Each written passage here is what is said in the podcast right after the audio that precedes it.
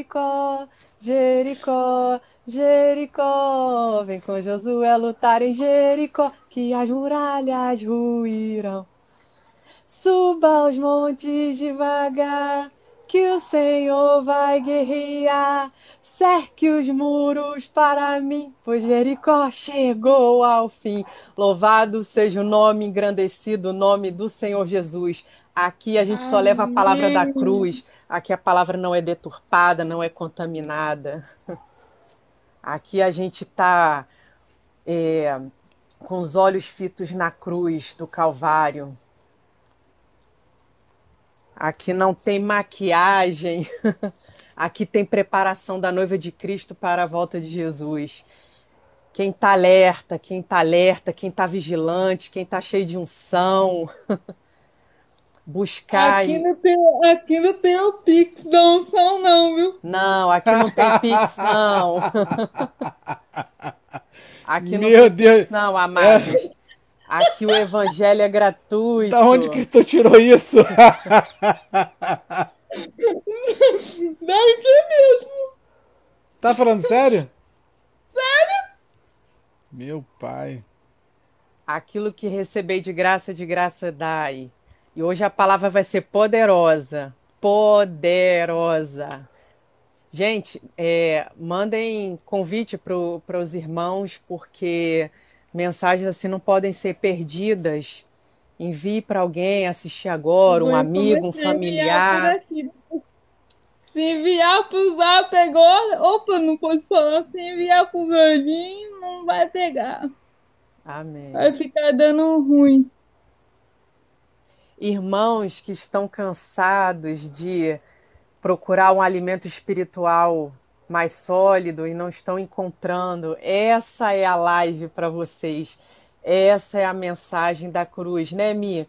Aqui estamos unidos no mesmo Exatamente. propósito. A mensagem da, da cruz genuína, pura, libertadora, cheia de unção. Aleluia, glória a Deus. Aqui só tem guerreiro de Jesus. Aqui ninguém fica perturbado por uma ondinha que vem no mar, não. Aqui a gente está firme na rocha, está firme no Salvador. E a palavra sempre é levada da maneira genuína. Aleluia, Gesiel! glória a Deus.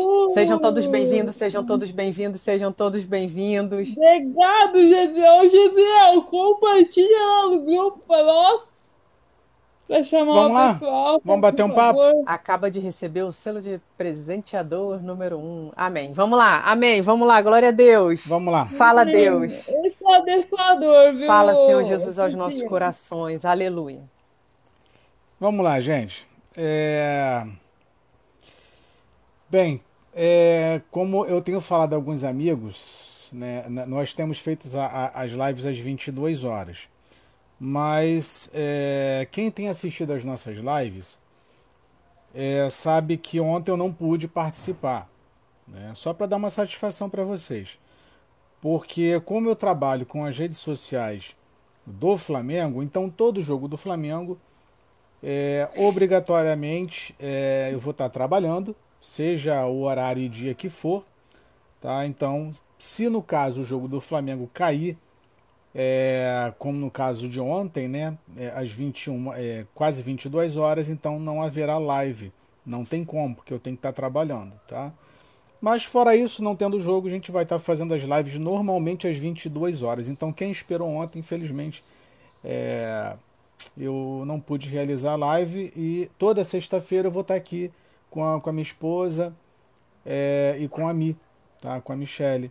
E eu já peço de antemão vocês que sigam as duas, né? que fazem um trabalho bacana, é, cada um do, do seu modo, da sua maneira, mas realizam o, o seu trabalho, então vale a pena vocês é, compartilharem, tá? É, seguirem as meninas. É, o, o Gesiel entrou aqui, boa noite, querido, tudo bem? É, Esse Gesiel é bênção, viu? é, É bacana. Legal. Vamos lá, gente. É, quero falar aqui com vocês. Eu costumo sempre dizer, né? Acaba virando um jargão quando a gente fala alguma- essa frase. Quero trazer um assunto importante. Eu, pro- provável- muito provavelmente, que eu não vá fazer nenhum tipo de live ou produzir qualquer tipo de conteúdo que não seja importante. Porque se ele não é importante, eu estou tomando o teu tempo, estou fazendo você perder o seu tempo. E a ideia não é de que você perca seu tempo comigo, eu também não quero perder o meu tempo aqui, tá? Mas toda live ela é sim importante e tem a sua importância. E o que eu quero falar com vocês é justamente sobre perda de tempo. Perda de tempo, alienação e aonde fica Jesus nisso tudo? Onde Essa live Jesus? vai até que horas? Até meia-noite? Não, não, não, não, não.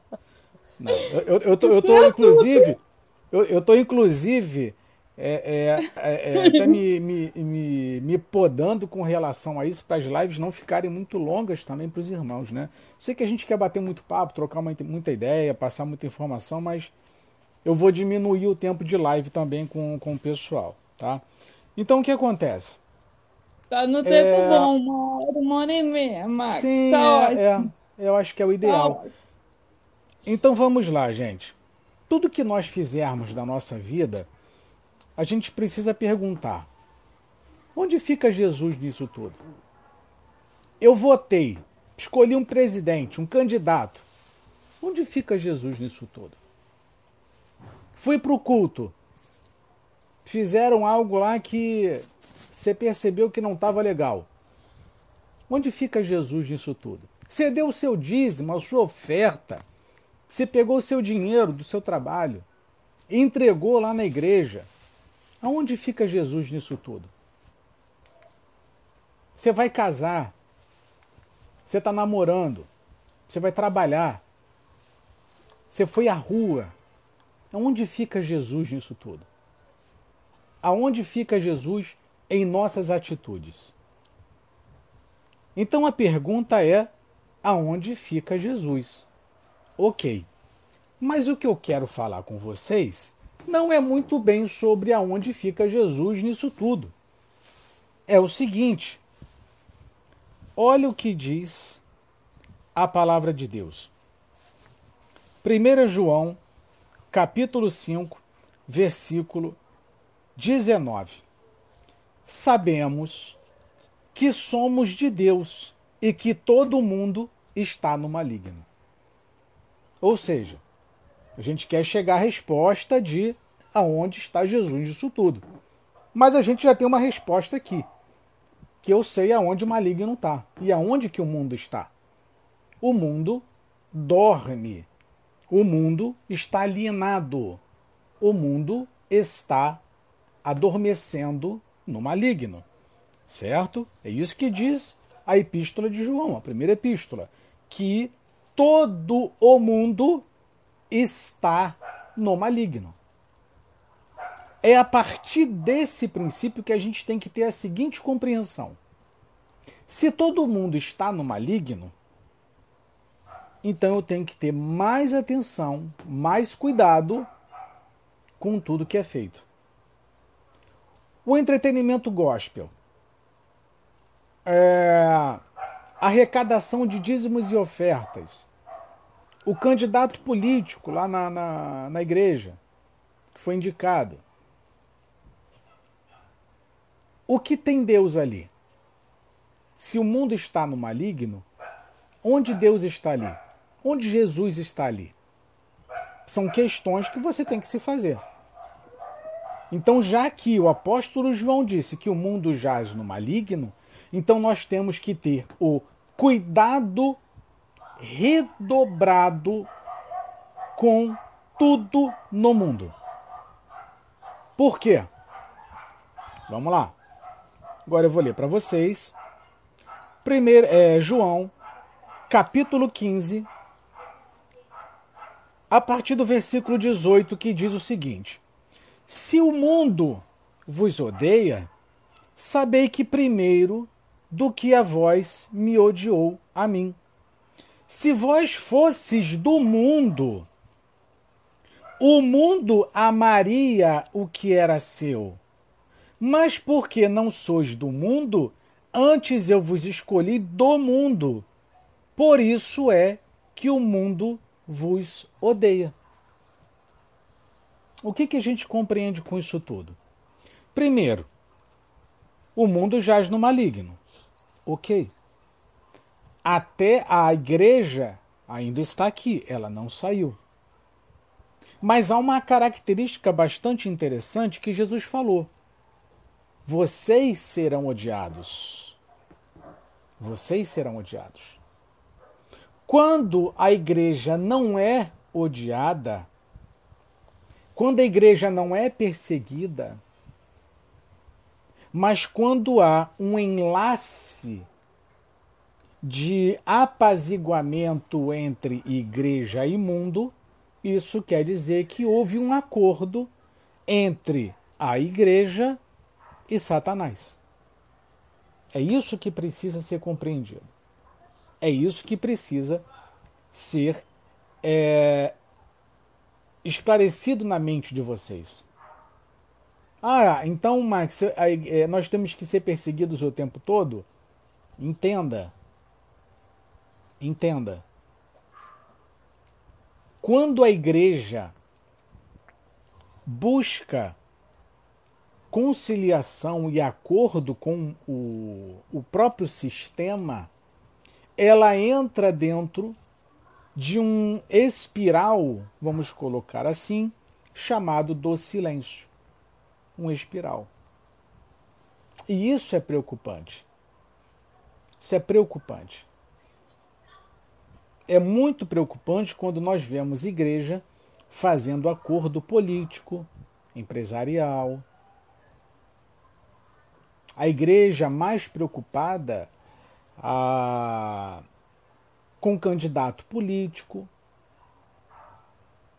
Eu falava hoje com a minha esposa o seguinte: é, a igreja ela é o termômetro para que a gente compreenda. Não, só os comentários. Compreenda o que sobre a volta de Jesus. A igreja é uma espécie de termômetro para a gente. Quanto mais alienada a igreja for e estiver, quanto mais envolvida a igreja for e estiver com o mundo,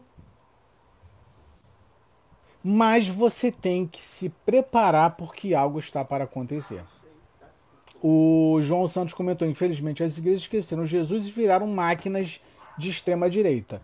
Eu só vou discordar um pouquinho, querido, mas já agradecendo o teu comentário, não é só de extrema direita, é de qualquer partido político. É por isso que quem assiste as minhas lives sabe que em 2003 as igrejas apoiaram o candidato Lula na eleição na reeleição dele, tá no segundo mandato, e apoiaram a Dilma no primeiro mandato dela e no segundo também.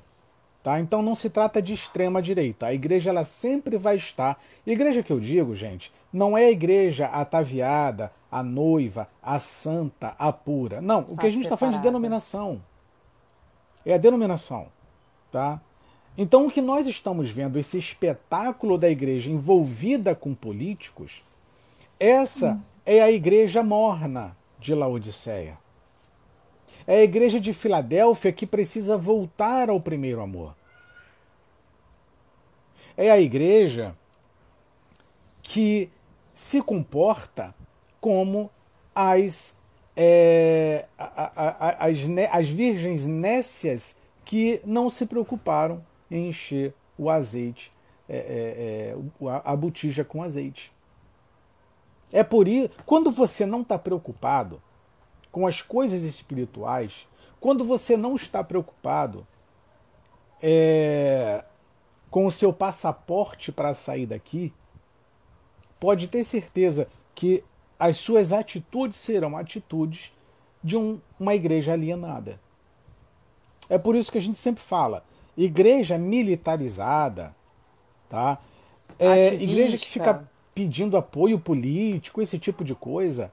É uma igreja que está completamente alienada. A igreja não veio, ela não, a proposta da igreja, a ideia da igreja não é ficar escolhendo candidato político. É por isso que quando nós vemos muitos profetas ou que se dizem profetas afirmarem, olha, Deus escolheu tal candidato.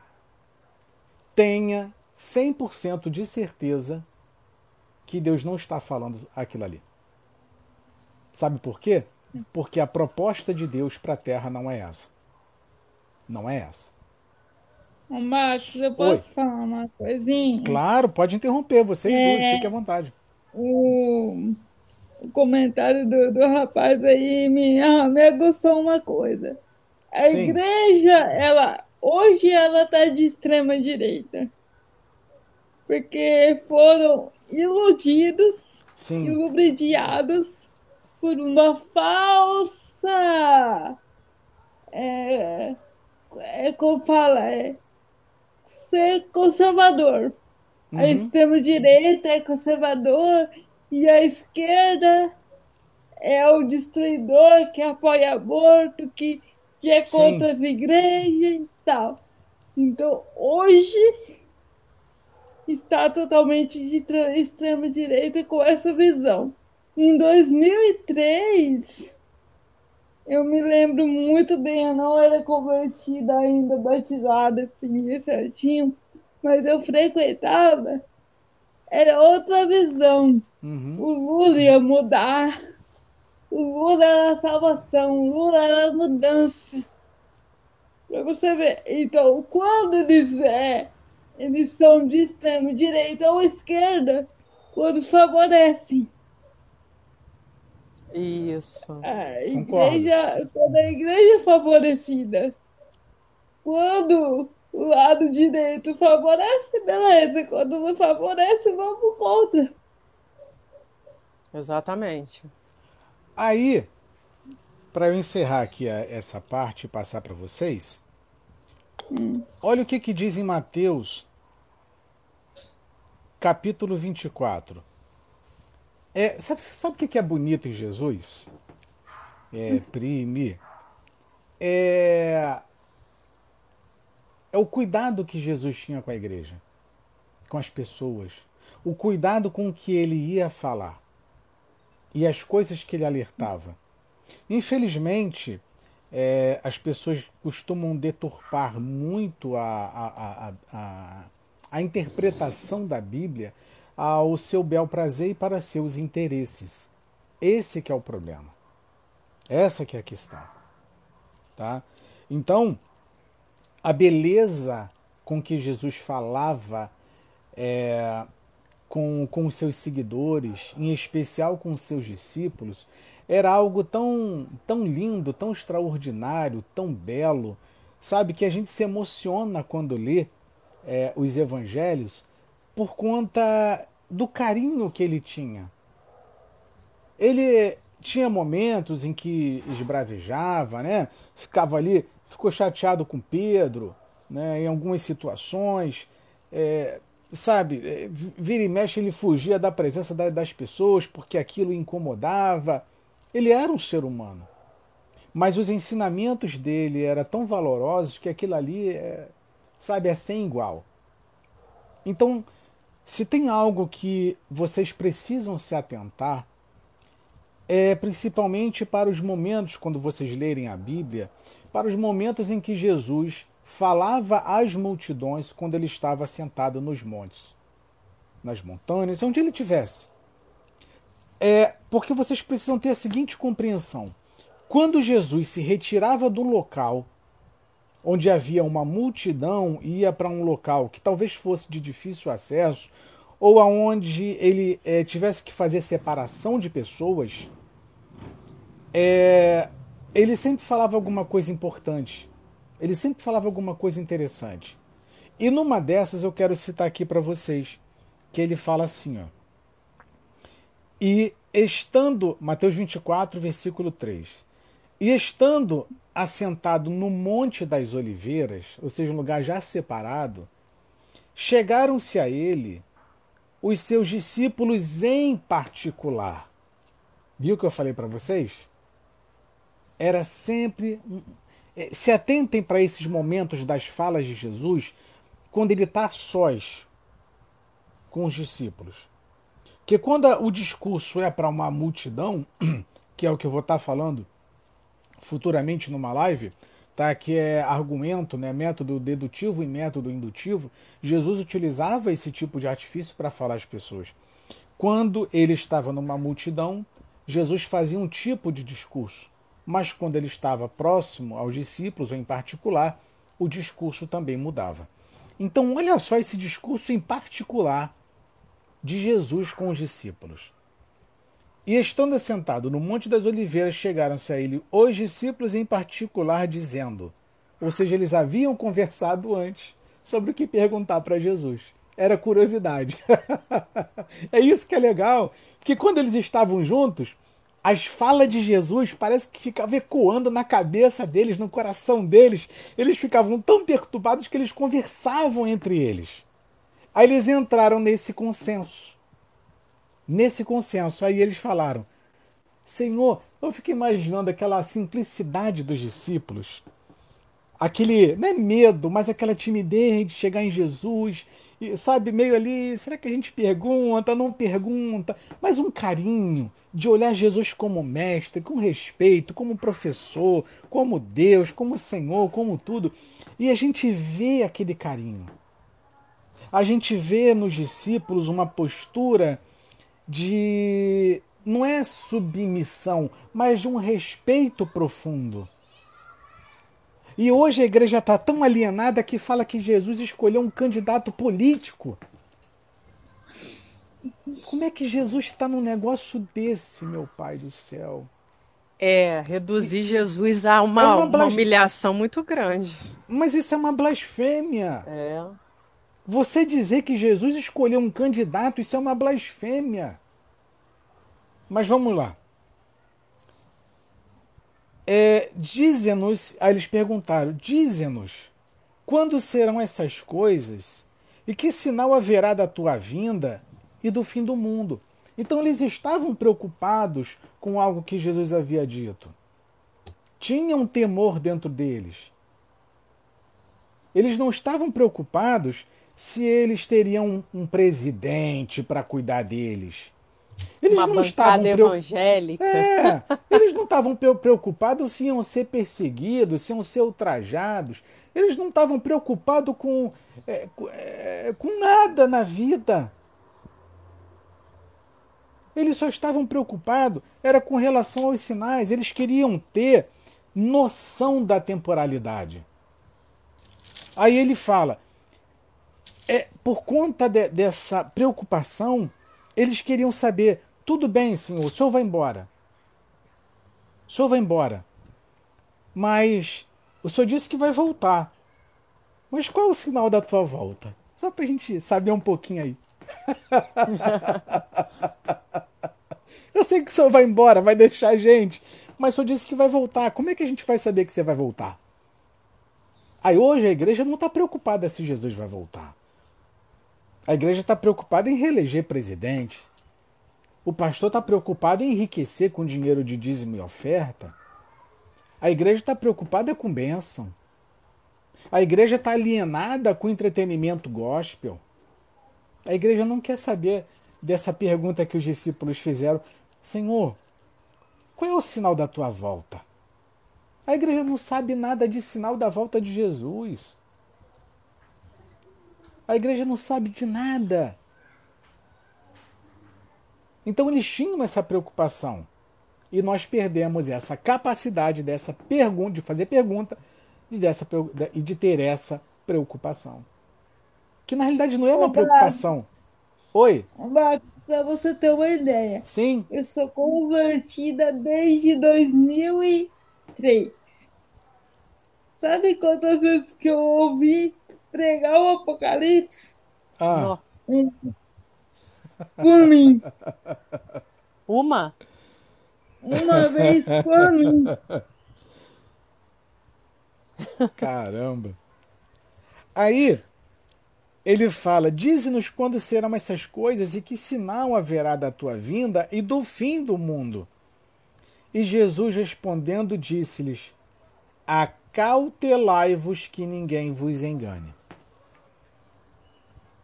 Pronto. Deixa eu fechar aqui. E diz mais assim: Porque muitos virão em meu nome dizendo eu sou o Cristo enganarão a muitos. E ouvireis de guerras e rumores de guerras, olhai não vos assusteis, porque é misto que isso tudo aconteça, mas não é o fim. Ou seja, vai ter guerra, vai ter uma tragédia, vai ter um monte de coisa, mas Fome, ainda não será o fim. Doença. Ou seja, é exatamente, a igreja vai estar tá aqui. É o, é o que ele está falando. Vai ter tragédia, vai ter problema, mas não é o fim. Isso aí. Ô, pai. Olha só que situação. Olha só que situação. Porquanto se levantará nação contra nação, reino contra reino, haverá fome, peste, terremotos em vários lugares, mas todas essas coisas são o princípio. E você preocupado com o presidente. Eu acho que você deveria estar preocupado é, em buscar o Senhor, se aproximar de Deus. Limpar as vestes. Limpar as vestes, sabe? É, eu vou encerrar. Aí, de, antes de eu fechar, eu quero pular para o versículo 12 que fala: E por se multiplicar a iniquidade, o amor de muitos se esfriará. Pronto. Pronto. Então, tem algumas situações que a gente precisa analisar aqui. Que uma delas é você não ser enganado. Tá? É, a questão dos falsos profetas. A questão de acontecimentos de terremotos, tragédias naturais, fome, tá? doenças, doenças, entre tantas as coisas que vão acontecer e o principal, o amor se esfriar. É. Mas calma esfriou. aí, calma aí. O amor se esfriar? O amor de quem? O ímpio ama? Não. Não. O mundano ama? Não. O cara que está lá no presídio, que ele não tem nada a ver com Jesus, nunca foi é, crente, nunca se converteu, ele ama? Não. Um político corrupto, ele ama? Não. Então calma lá. O amor de quem se esfriar?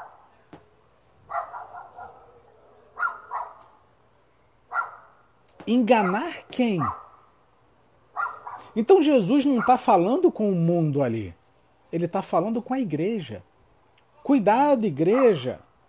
Porque um dos sinais da minha volta é o alto índice de engano e o alto índice do esfriamento do amor. Aí quando eu falei com minha esposa hoje, é por isso que a gente precisa igre... analisar o comportamento das igrejas, porque elas são termômetro, termômetro. para a gente entender a volta de Jesus. Se Inclusive, a igreja. Ó, a, eu vou abrir um parênteses. Sim. É, vocês lembram o que o Senhor tinha contra a igreja em Éfeso, em Apocalipse? Alguém lembra aí? A igreja em Éfeso, ela era uma igreja que guardava os mandamentos, fazia tudo certinho, ela ah, praticava caridade, levava o evangelho direitinho, ela fazia tudo direitinho. Era uma igreja extremamente obediente. E o que que faltava para ela? O amor, o amor, aquele primeiro amor. A, a, a ela, e, e, Jesus vem é, trazendo ali uma observância que é o que? É, você perdeu o primeiro amor, perdeu totalmente. Então não adianta você é, buscar é, ser correto, seguir as leis, os mandamentos, guardar, sei lá, o sábado, quem queira guardar, dar o seu dízimo, fazer tudo. O que, que faltava para a igreja em Éfeso? Era o amor. O, o primeiro amor dela tinha caído. Ou seja, a igreja fica morna. A igreja fica extremamente morna. Então, é, nós somos também um pouquinho dessa igreja em Éfeso, e é isso que a gente tem que observar. Pode continuar. Não, e para encerrar, é, que eu não quero me estender aqui, é, gente, estejam, tenha preocupação de como está a vida espiritual de vocês e aprendam a analisar os acontecimentos, não somente do mundo, que as pessoas ficam, né? Olha, já viu terremoto? Olha a guerra lá na, na, na, na Rússia. Olha, isso aí é Jesus voltando. Tudo bem, tudo bem. Eu acho que muitas pessoas entenderam, né? Olha o vírus aí, olha não sei o que, isso aí é Jesus voltando. Certo. Certo, muito bem. Mas a pergunta que eu faço é: como é que está o teu amor? Você está amando, você ama o próximo como a ti mesmo? Você ama a Deus sobre todas as coisas? Ou você está mais preocupado com um candidato político? E você está revoltadinho aí porque o seu candidato não entrou? Ou você está feliz porque o seu candidato entrou? Um dos passaportes para o reino, um dos passaportes para a salvação, não está escrito lá, olha, se o seu candidato ganhar, você vai ser salvo. Olha, luta lá para o seu candidato entrar e luta para o outro lá não entrar. Não tem luta nada disso. por representatividade. Não tem isso. Não tem briga política, não está isso na Bíblia. Fácil. Como seria então, fácil? É. Então o que, que a gente tira disso tudo? Que Jesus falou. Que ninguém vos engane, porque surgirão falsos, falsas pessoas, falsos irmãos. O que é um falso irmão? O que é um falso profeta? Quando ele diz: olha, é, Deus escolheu esse candidato. Quando Deus Verdade. escolheu. E eu falei com a minha esposa hoje. Você sabe o que aconteceu em 2022? 2022, Jesus tirou a roupa, a roupa de todos os falsos profetas e, e os expuseram à nudez para o mundo inteiro ver. Todo mundo falando. Não, Deus falou que, que, que, aquele candidato ele vai ganhar. Deus falou que aquele candidato vai ganhar. E todo mundo indo na onda. É. Todo mundo comprando discurso. Todo... Aí eu até falei com a minha esposa esse dia, eu falei, caramba, se as pessoas caíram no conto de fadas aí do, do, do pastor, do, do, do, profeta, dizendo que Deus tinha escolhido um candidato, você acha que as pessoas não vão cair na, na, no conto do anticristo? Facinho. Não vai, molinho, pô. Gente, verdade. lá. É, amados, deixa eu abrir um parênteses. Claro. É, a igreja, o, o, que, o que Deus está fazendo no mundo não é só é, é, operando na, no clima, operando nas tragédias do mundo, nas guerras, na crise econômica. Não é só isso. É, Deus está fazendo o principal, o principal é sacudir a videira. Quando Deus sacudiu agora em dois, final de 2022, caíram muitos frutos podres a separação da colheita, colheita, joio e trigo, já começou e as pessoas não se atentaram. Com uma tacada só, é, Deus já separou uma porção. Amados, eu acho que assim, 90%, eu não vou, vou dar uma estatística, mas a gente aqui simula uma coisa, né? Simula. É, 90% das igrejas estavam orando, jejuando, apoiando político, colocando candidato político, colocando. É, é, todo, lutando por representatividade. Lutando por representatividade. A gente está às vésperas do casamento do século o casamento com Jesus, nós noivas, e o povo estava lutando por representatividade. Olha o nível da migalha e da mesquinharia que nós chegamos, não é mesmo? Então, o que acontece? Numa tacada só, só buscando por representatividade, 90% da igreja já caiu. Vocês entenderam como a porta é estreita? Deus vai balançar mais esse ano, vai vir mais coisas à tona. Tomem cuidado. Parem de se posicionar por candidatos. Ah, eu estou é, é, orando, eu estou jejuando. Deus usou os profetas para falar: não recebi o jejum de vocês. Não recebi o jejum de vocês. Não vou colocar o candidato de vocês lá. Deus não quer. Deus não quer. Deus não quer candidato. Ele quer uma noiva com vestido é, pronto, limpo, sem mancha. Ele quer uma noiva com a maquiagem perfeita. Ele quer a gente perfumado, arrumado para o casamento. Gente, vocês estão tão apegados ao mundo, o povo está tão apegado ao mundo que vai ficar no mundo. Vai ficar, vai ficar. É, vocês lembram que com um sonho do rei da, é, o rei da Babilônia, Nabucodonosor, é, Daniel, né, foi o único que conseguiu interpretar o sonho do rei. E quando ele interpretou, ele, na verdade, ele disse qual era o sonho, porque nenhum dos feiticeiros, adivinhadores caldeus disse. Quando ele disse qual era o sonho, interpretou, o rei mandou matar todo o auge da feitiçaria naquela época. Todo o auge. Num, numa tacada só, Deus derrubou um monte. Amados, a videira está sendo balançada. De que lado você está?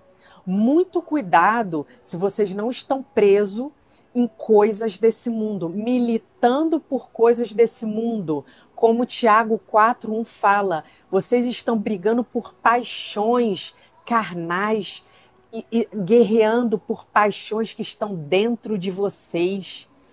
Abandona essa paixão, abandona essa, esse apego pelo mundo, carro, casa, meu emprego, minha faculdade, meu não sei quê meu, abandona, porque Deus está sacudindo a videira e está caindo um monte de fruto. Quem não se atentar e tiver com os olhos fitos em Cristo, somente em Cristo, tiver com o coração metade no mundo, metade em Deus, vai cair. Não vai suportar o que vai vir aí pela frente. E o que vai vir pela frente é pesado. É muito pesado se não estiver como aquelas, no, aquelas virgens de Mateus 25, com a botija cheia de azeite, não vai suportar, vai cair. Ninguém está preparado aqui para é. perseguição nem nada. Então, preparem-se. Fala. O, o, que, o que muitas pessoas esquecem é o seguinte: é, eu acho que falta as pessoas, até o Ade, Ademir Elias, acho que é isso. É, Ademir Elias. a igreja aderiu ao fascismo. ao fascismo. Não, a igreja não aderiu. A igreja não, não, não, não sabe nem o que está fazendo, sabe nem o que, tá, que prato que está comendo, essa que é a realidade. A igreja está vivendo de migalhas, como minha esposa comentou, sabe? Então, assim, é, a igreja, como eu falei anteriormente, a igreja já apoiou é, é, é Lula durante 16 anos e a igreja apoiou agora Bolsonaro é, no, no, nos últimos, é, nas últimas eleições. E a igreja não sabe o que faz. A igreja está mais perdida do que nunca. Isso é termômetro para gente. Tá? É, Alice entrou aqui, boa noite, boa noite, querido. Então vamos lá. O que, que acontece? O que, que aconteceu quando uma igreja ela se envolveu com política. Isso é questão histórica. Você pode buscar e pesquisar. Clássico, todo mundo conhece, mas esquece. É isso que é legal. É de falar uma coisa que todo mundo tá ali, tá na cara de todo mundo, mas todo mundo esquece. A, a Santíssima Sagrada Igreja Católica. Qual foi o maior erro dela? Se envolver com política ela dominava o mundo inteiro por conta de político. Então, aonde ia uma expedição, uma caravela, a Igreja Católica estava envolvida. E o que, que ela fazia onde ela está envolvida? Ouro, ouro, ouro, ouro, ouro, escravizava. Aonde ela ia, escravizava. Eu já falei, é, eu acho que eu não falei, não falei. A gente pode comentar nessa live. Porque do posicionamento das igrejas católicas é, serem construídas aonde elas estão. Por exemplo, no Rio de Janeiro, você tem a, a Igreja Católica na. Candelária. A, a, Candelária, a Igreja da Candelária, que é pertinho do mar, da Baía de Guanabara. De Por que, que é ali? Oi? De frente. De frente para a Baía de Guanabara. Por quê? Porque quando chegavam os navios que traziam é, é, os escravizados, então já sabia que a Igreja Católica ali estava dominando. Ah, por que, que a, a, normalmente as igrejas né, católicas ficam no meio de pracinhas?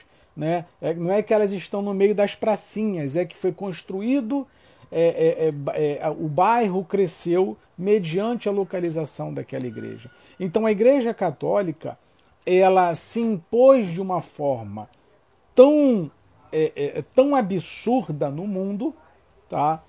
que ela acabou se perdendo. O Vaticano é, é um, quase que um partido político, é intocável politicamente. Ela é poderosa politicamente. E a igreja evangélica no Brasil está caminhando, está trilhando o mesmo caminho, está buscando as mesmas coisas, só que ela está perdida. Então, Marcos, a... olha Sim. o que, que aconteceu. Olha o que, que aconteceu comigo em dois, no, no início do, do, da pandemia. Eu apoiei a igreja fechada. Sim. Pensando em vidas. Né? Eu ainda expliquei os pastores da igreja que eu congregava só faltou me crucificar. Que você tá contra a igreja, que a igreja tem que abrir, que você não sei o que, você tá contra você conheceu Jesus? Eu falei, gente, mas a igreja não fechou. Tá fechado o templo. e aí que onde é, foi nesse momento que eu aprendi que aconteceu a minha mudança de buscar mais a Deus. Porque eu ficava só no mimimi que o pastor falava e amém pastor falava isso, amém. Agora não, agora eu conheço, eu li. Entendeu? Eu tive tempo para ler.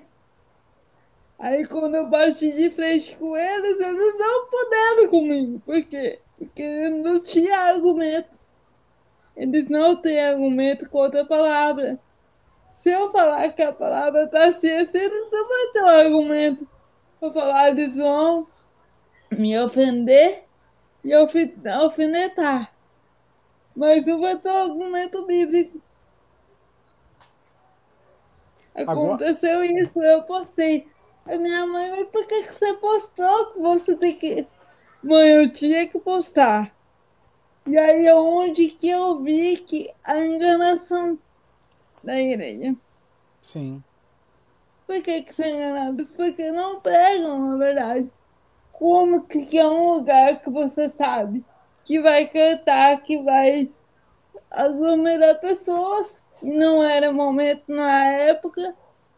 Vou pedir para aglomerar pessoas. Eu não vou pensar na vida alheia. É ah. isso ah. que você acabou de falar aí. Amy, o Ademir hum. comentou aqui. Ademir Iris comentou. Cara, sensacional o seu comentário. Eu já fiz live sobre isso. É tá? É isso aí, irmão. O seu comentário foi perfeito. Tá? E a isenção, me parece que ela girou em torno de 2 a 4 bilhões de reais. Sabe o que, que vai ter que acontecer? O que, que vai acontecer? Muito provavelmente vão ter que devolver esse dinheiro para o Estado, tá? Tá? Por isso o desespero. Então, a questão toda, meus irmãos, dentro disso que nós falamos aqui, é a seguinte: onde fica Jesus nisso tudo? Onde fica Jesus? Fica. E o que a gente quer com as nossas lives, o que a mim fala, o que a minha esposa fala, o que eu falo, é. A gente não fala essas coisas, nós não comentamos essas coisas é, para entristecer ninguém, de repente para que. Não é para que você se sinta ofendido a finalidade do libertar. meu trabalho. Oi? É libertar. Sim. é, a finalidade é que você não passe por frustrações como a igreja está passando no, no, no, nesse, nas últimas eleições. Frustrada. Aí o que, que acontece? Fica chorando. Ai, Deus, por que, que meu candidato não entrou? Deus, por que isso? É frustração. Jesus não te prometeu nada disso.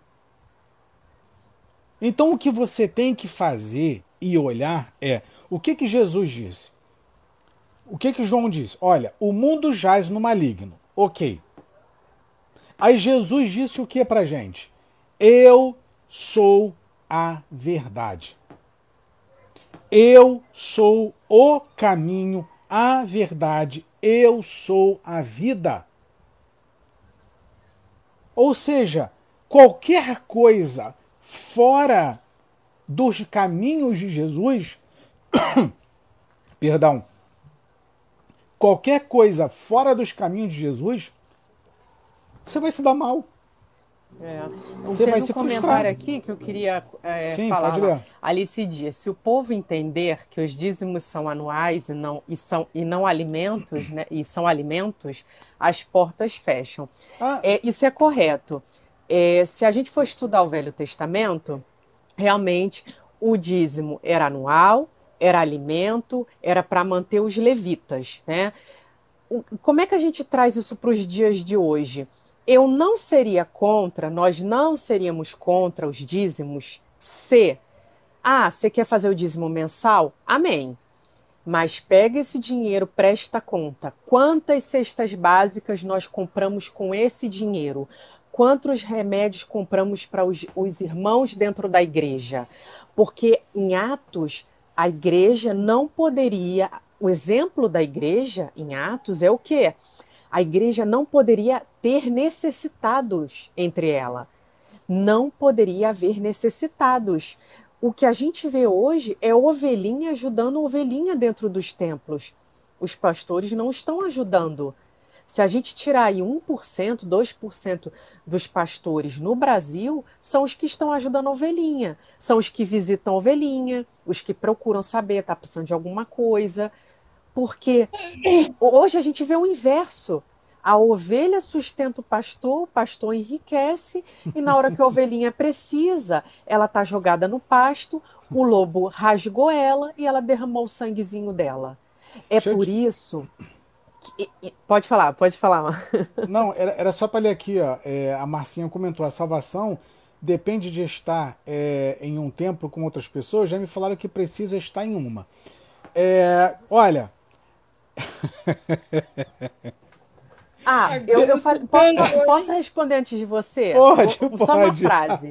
Não precisamos de um templo para orar, não sei o quê. É, falaram aqui que a salvação depende de estar em um templo. Eu, eu vou dizer uma coisa para vocês. Eu não acredito que nenhum ser humano ele siga para a salvação sozinho. Ele vive em sociedade, tá?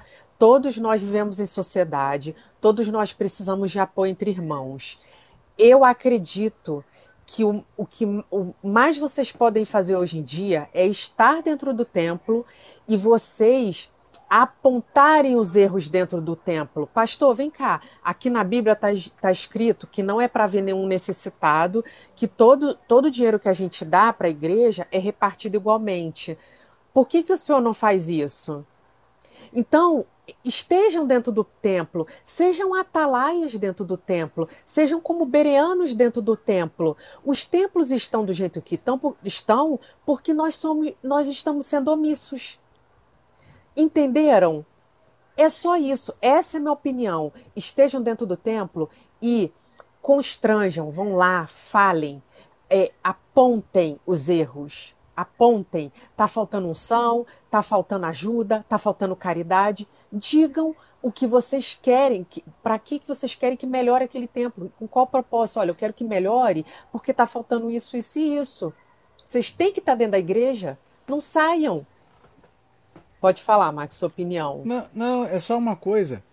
É, eu, óbvio que eu vou trocar as palavras aqui, tá? Para não, não ter problema é, junto ao TikTok.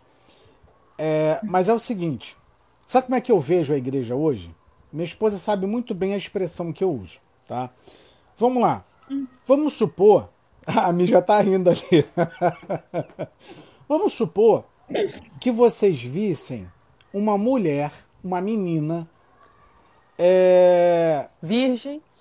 virgem ou não, mas sendo agredida. O que, que você faria? O É, que, que você faria? O que, que você faria? O que que vocês fariam se vissem uma violência contra uma mulher? Vocês estão passando na rua. Vocês estão passando na rua, tá? Vocês estão vendo ali a questão do aí o feminicídio, tá? Estão passando na rua.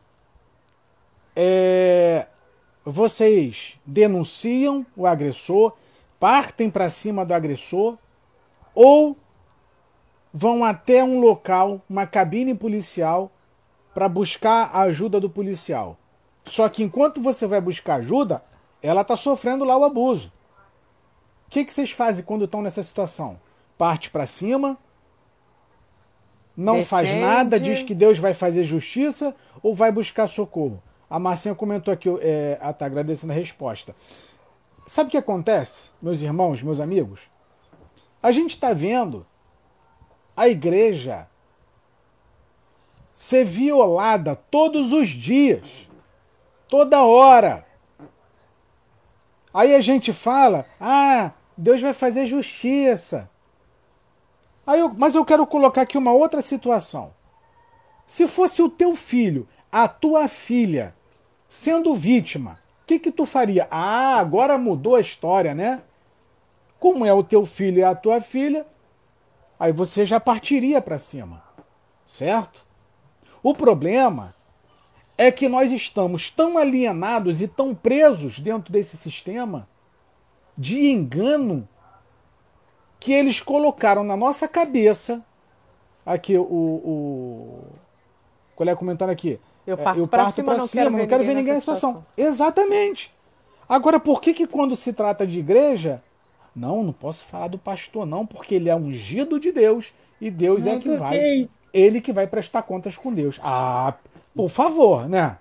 Amados, se vocês estiverem com a verdade da palavra, se vocês sustentarem o argumento de vocês, não há nada contra vocês. Estejam dentro da igreja, sejam luz dentro da igreja, seja aquele irmão que as pessoas falem assim: caramba, ele sabe, ele conhece a palavra. Eu vejo Jesus nos atos deles. Ele- esse irmão ajuda mais do que o pastor. Ele vai lá e conversa com o pastor, pastor, isso aqui está errado, eu não estou concordando, eu não estou vendo isso dentro da igreja, tem coisa errada. Amados, vocês têm autoridade. A Bíblia diz que Cristo nos deu autoridade. A gente, a gente já age como beriano, estuda a palavra, tá vendo que tá, a noiva está sendo violada? Vão lá, gritem, tem coisa errada meu marido e eu já fomos conversar, é, né, não estamos nessa, né, nessa denominação, mas a gente já foi conversar com o pastor. Pastor, para voltar lá. é, tá escrito isso, isso e isso. Por que, que não está sendo feito? Por que, que as ovelhinhas estão sendo joga tão jogadas no pasto, sangrando, e o lobo está pegando elas? O que está acontecendo nessa igreja? Irmãos, a frieza dele foi tão grande, tão grande. É como se a gente não tivesse falado nada. Não tivesse falado nada. Para ele foi mesmo que nada. Então, amados, vocês têm autoridade para falar. Vocês têm autoridade. Não existe nada contra a verdade. Por que, que vocês não estão dentro dos templos? Tem que estar. Vocês têm que ser luz lá dentro. Ah, o templo está todo errado. Sejam luz lá dentro. Sejam luz. Sejam reconhecidos. Caramba, aquele irmãozinho ali, ele sempre divide as coisas. Eu tô precisando, eu tô com- precisando Ah, de uma aí, roupa. Ah, vai, Rapidinho, fala. é o comentário aqui da Elisa. Ela comentou assim: é, Ô minha filha, fala aí fácil, a realidade é outra. Não, não, não. De- Não. eu não- de- deixa eu te falar uma coisa. Deixa eu Tem te que falar, falar. duas coisas. Duas A coisas. gente já falou? tá? É, eu, eu- a Mi conhece a minha história dentro de denominação religiosa, tá? Eu passei dentro lá da, da, da Igreja Universal 21 anos. 21 anos eu fiquei lá. Os meus últimos anos de estadia lá naquela igreja foi conversando com o pastor o tempo todo e é, a- fazendo apontamentos dos erros, dos equívocos que estava sendo pregado em cima do púlpito, tá? Então, não é que ah, falar é fácil, não, nós fazemos. Essa que é a diferença. Eu faço. Eu faço, tá? Por exemplo, essa última igreja que nós visitamos, para não citar o nome dela, tá? Eu fui, eu fui até a igreja, chamei o pastor para conversar, perguntei para ele é, sobre algumas questões que aconteciam dentro da igreja. Não chegou a ser ofensa, mas não sei se ele se sentiu ofendido. Não, tá? nós fomos educados, Fomos gentis. educados e tudo, mas falamos o que tinha que ser falado. Falamos. E ficou por isso mesmo. Outra coisa que vocês podem, é, é, que a gente observa, grupo de visita. Sabe por que foi criado o grupo de visita em igreja? Para o pastor tirar a responsabilidade de cima dele. Para ele não ir. A, a Marcinha comentou aqui. Eu fui, eu muito, fui ferida muito dentro ferida. da igreja não, e eu não tinha entendimento espiritual na época e saí. A Alice, o Evangelho da Graça faz eles passarem vergonha, porque não tem como refutar. Gente, é irrefutável. Agora, é claro, entendam. A gente não está aqui Depois incentivando... Depois eu quero responder a Marcinha o que, que Deus falou Pode responder. esses dias. Pode responder. Marcinha, é, quando eu me dei conta que a gente, esse ano, depois, vocês sigam meu perfil, eu vou fazer live sobre isso, eu vou conversar sobre a perseguição que vai vir sobre a igreja esse ano, tá? Não é ano que vem, não é daqui a cinco anos. Vai vir perseguição esse ano toda a palavra de Deus vai se cumprir esse ano, vai vir coisa pesada. Por isso que eu tenho falado com vocês, se preparem. Marcinho, deixa eu te falar. Quando eu me dei conta no passado de que a gente estava na iminência da, dessa, dessa tribulação e da, da perseguição e da vinda de Cristo, mesmo, de, mesmo eu estudando a palavra há anos, mesmo eu tendo. É, ter tido entendimento, ah, o que é uma nova ordem mundial, o que é isso, o que é aquilo, o que é satanismo. Eu sempre tive entendimento das coisas, tá? Mesmo assim, quando eu me deparei que as coisas iam acontecer agora, eu entrei assim, é, num susto muito grande, porque isso não é levado dentro dos templos, isso não é, é isso não é alertado.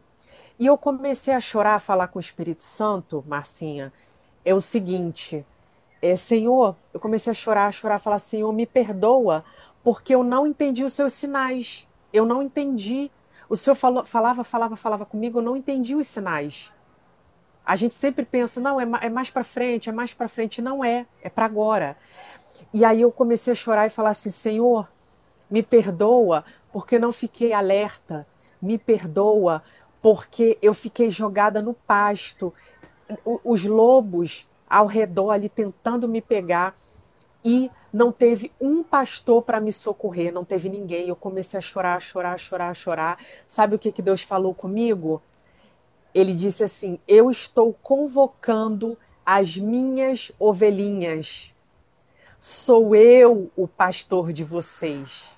A partir de agora, irmãos, não tem mais pastor. Você pode ter o pastor da sua igreja, você pode continuar frequentando, amém, glória a Deus, tem que frequentar, mas a gente está debaixo da vontade de Deus. Nós estamos sob os cuidados dele. Vocês não estão mais jogados. Acabou o tempo de o pastor apacentar a si mesmo e as ovelhas ficarem jogadas no pasto para o lobo pegar e sangrar e machucar. Acabou, acabou. Esse ano é o ano que Deus vai vir com juízo sobre a igreja. Vocês vão ver muitos escândalos vindo à tona, vocês vão ver muitas coisas. Vai ter pastor morrendo no púlpito, porque Deus vai entrar com conserto com a igreja. Então, eu quero dizer para você que, que, se sentiu negligenciada como ovelhinha. Eu chorei tanto, chorei tanto. Aquele choro não era normal, era o choro do Espírito Santo. O Senhor falando ao meu coração acabou, acabou o tempo do choro. Agora eu cuido de vocês. Eu cuido. Eu estou convocando as minhas ovelhinhas para lutar comigo, para batalhar, porque agora a gente vai passar pela maior guerra espiritual de todos os tempos. De todos os tempos. Nós vamos ver com os nossos próprios olhos a marca da besta. Nós vamos ter que mostrar de que lado nós estamos. E Deus está com a gente, irmãos, Deus está com a gente. É importantíssimo que isso aconteça, porque o poder de Deus vai se aperfeiçoar nas nossas fraquezas. Não tenham medo, vocês não estão mais jogados no pasto. Deus vai ter com todos esses pastores. A figueira está sendo balançada, a figueira está sendo balançada, muitos vão cair, muitos escândalos, muitos podres, porque a Bíblia diz: as maiores abominações são, acontecem dentro das igrejas e Deus vai ter conserto com todos eles. Ai daqueles que contaminam e falam a palavra de maneira, levam a palavra de qualquer maneira, de maneira errada. Ai daqueles Max, meu marido, a Michele, aqui nossa irmã, a gente leva a palavra há anos, eles levam a palavra há anos. Nunca houve um, uma orientação, nada errado. Nunca houve. Nunca houve. A gente sempre teve cuidado de levar a palavra da forma certa. Amada, a, a outra pergunta que a senhora prevê o futuro. Amados, vocês estão dormindo? Vocês estão dormindo? Vocês não têm mais comunhão com o Espírito Santo? Vocês não, vocês estão desatentos ao que vai acontecer agora esse ano? Não é possível. Não é possível. Não, não, não acredito. Não se. Olha, não eu acredito. fiz uma live.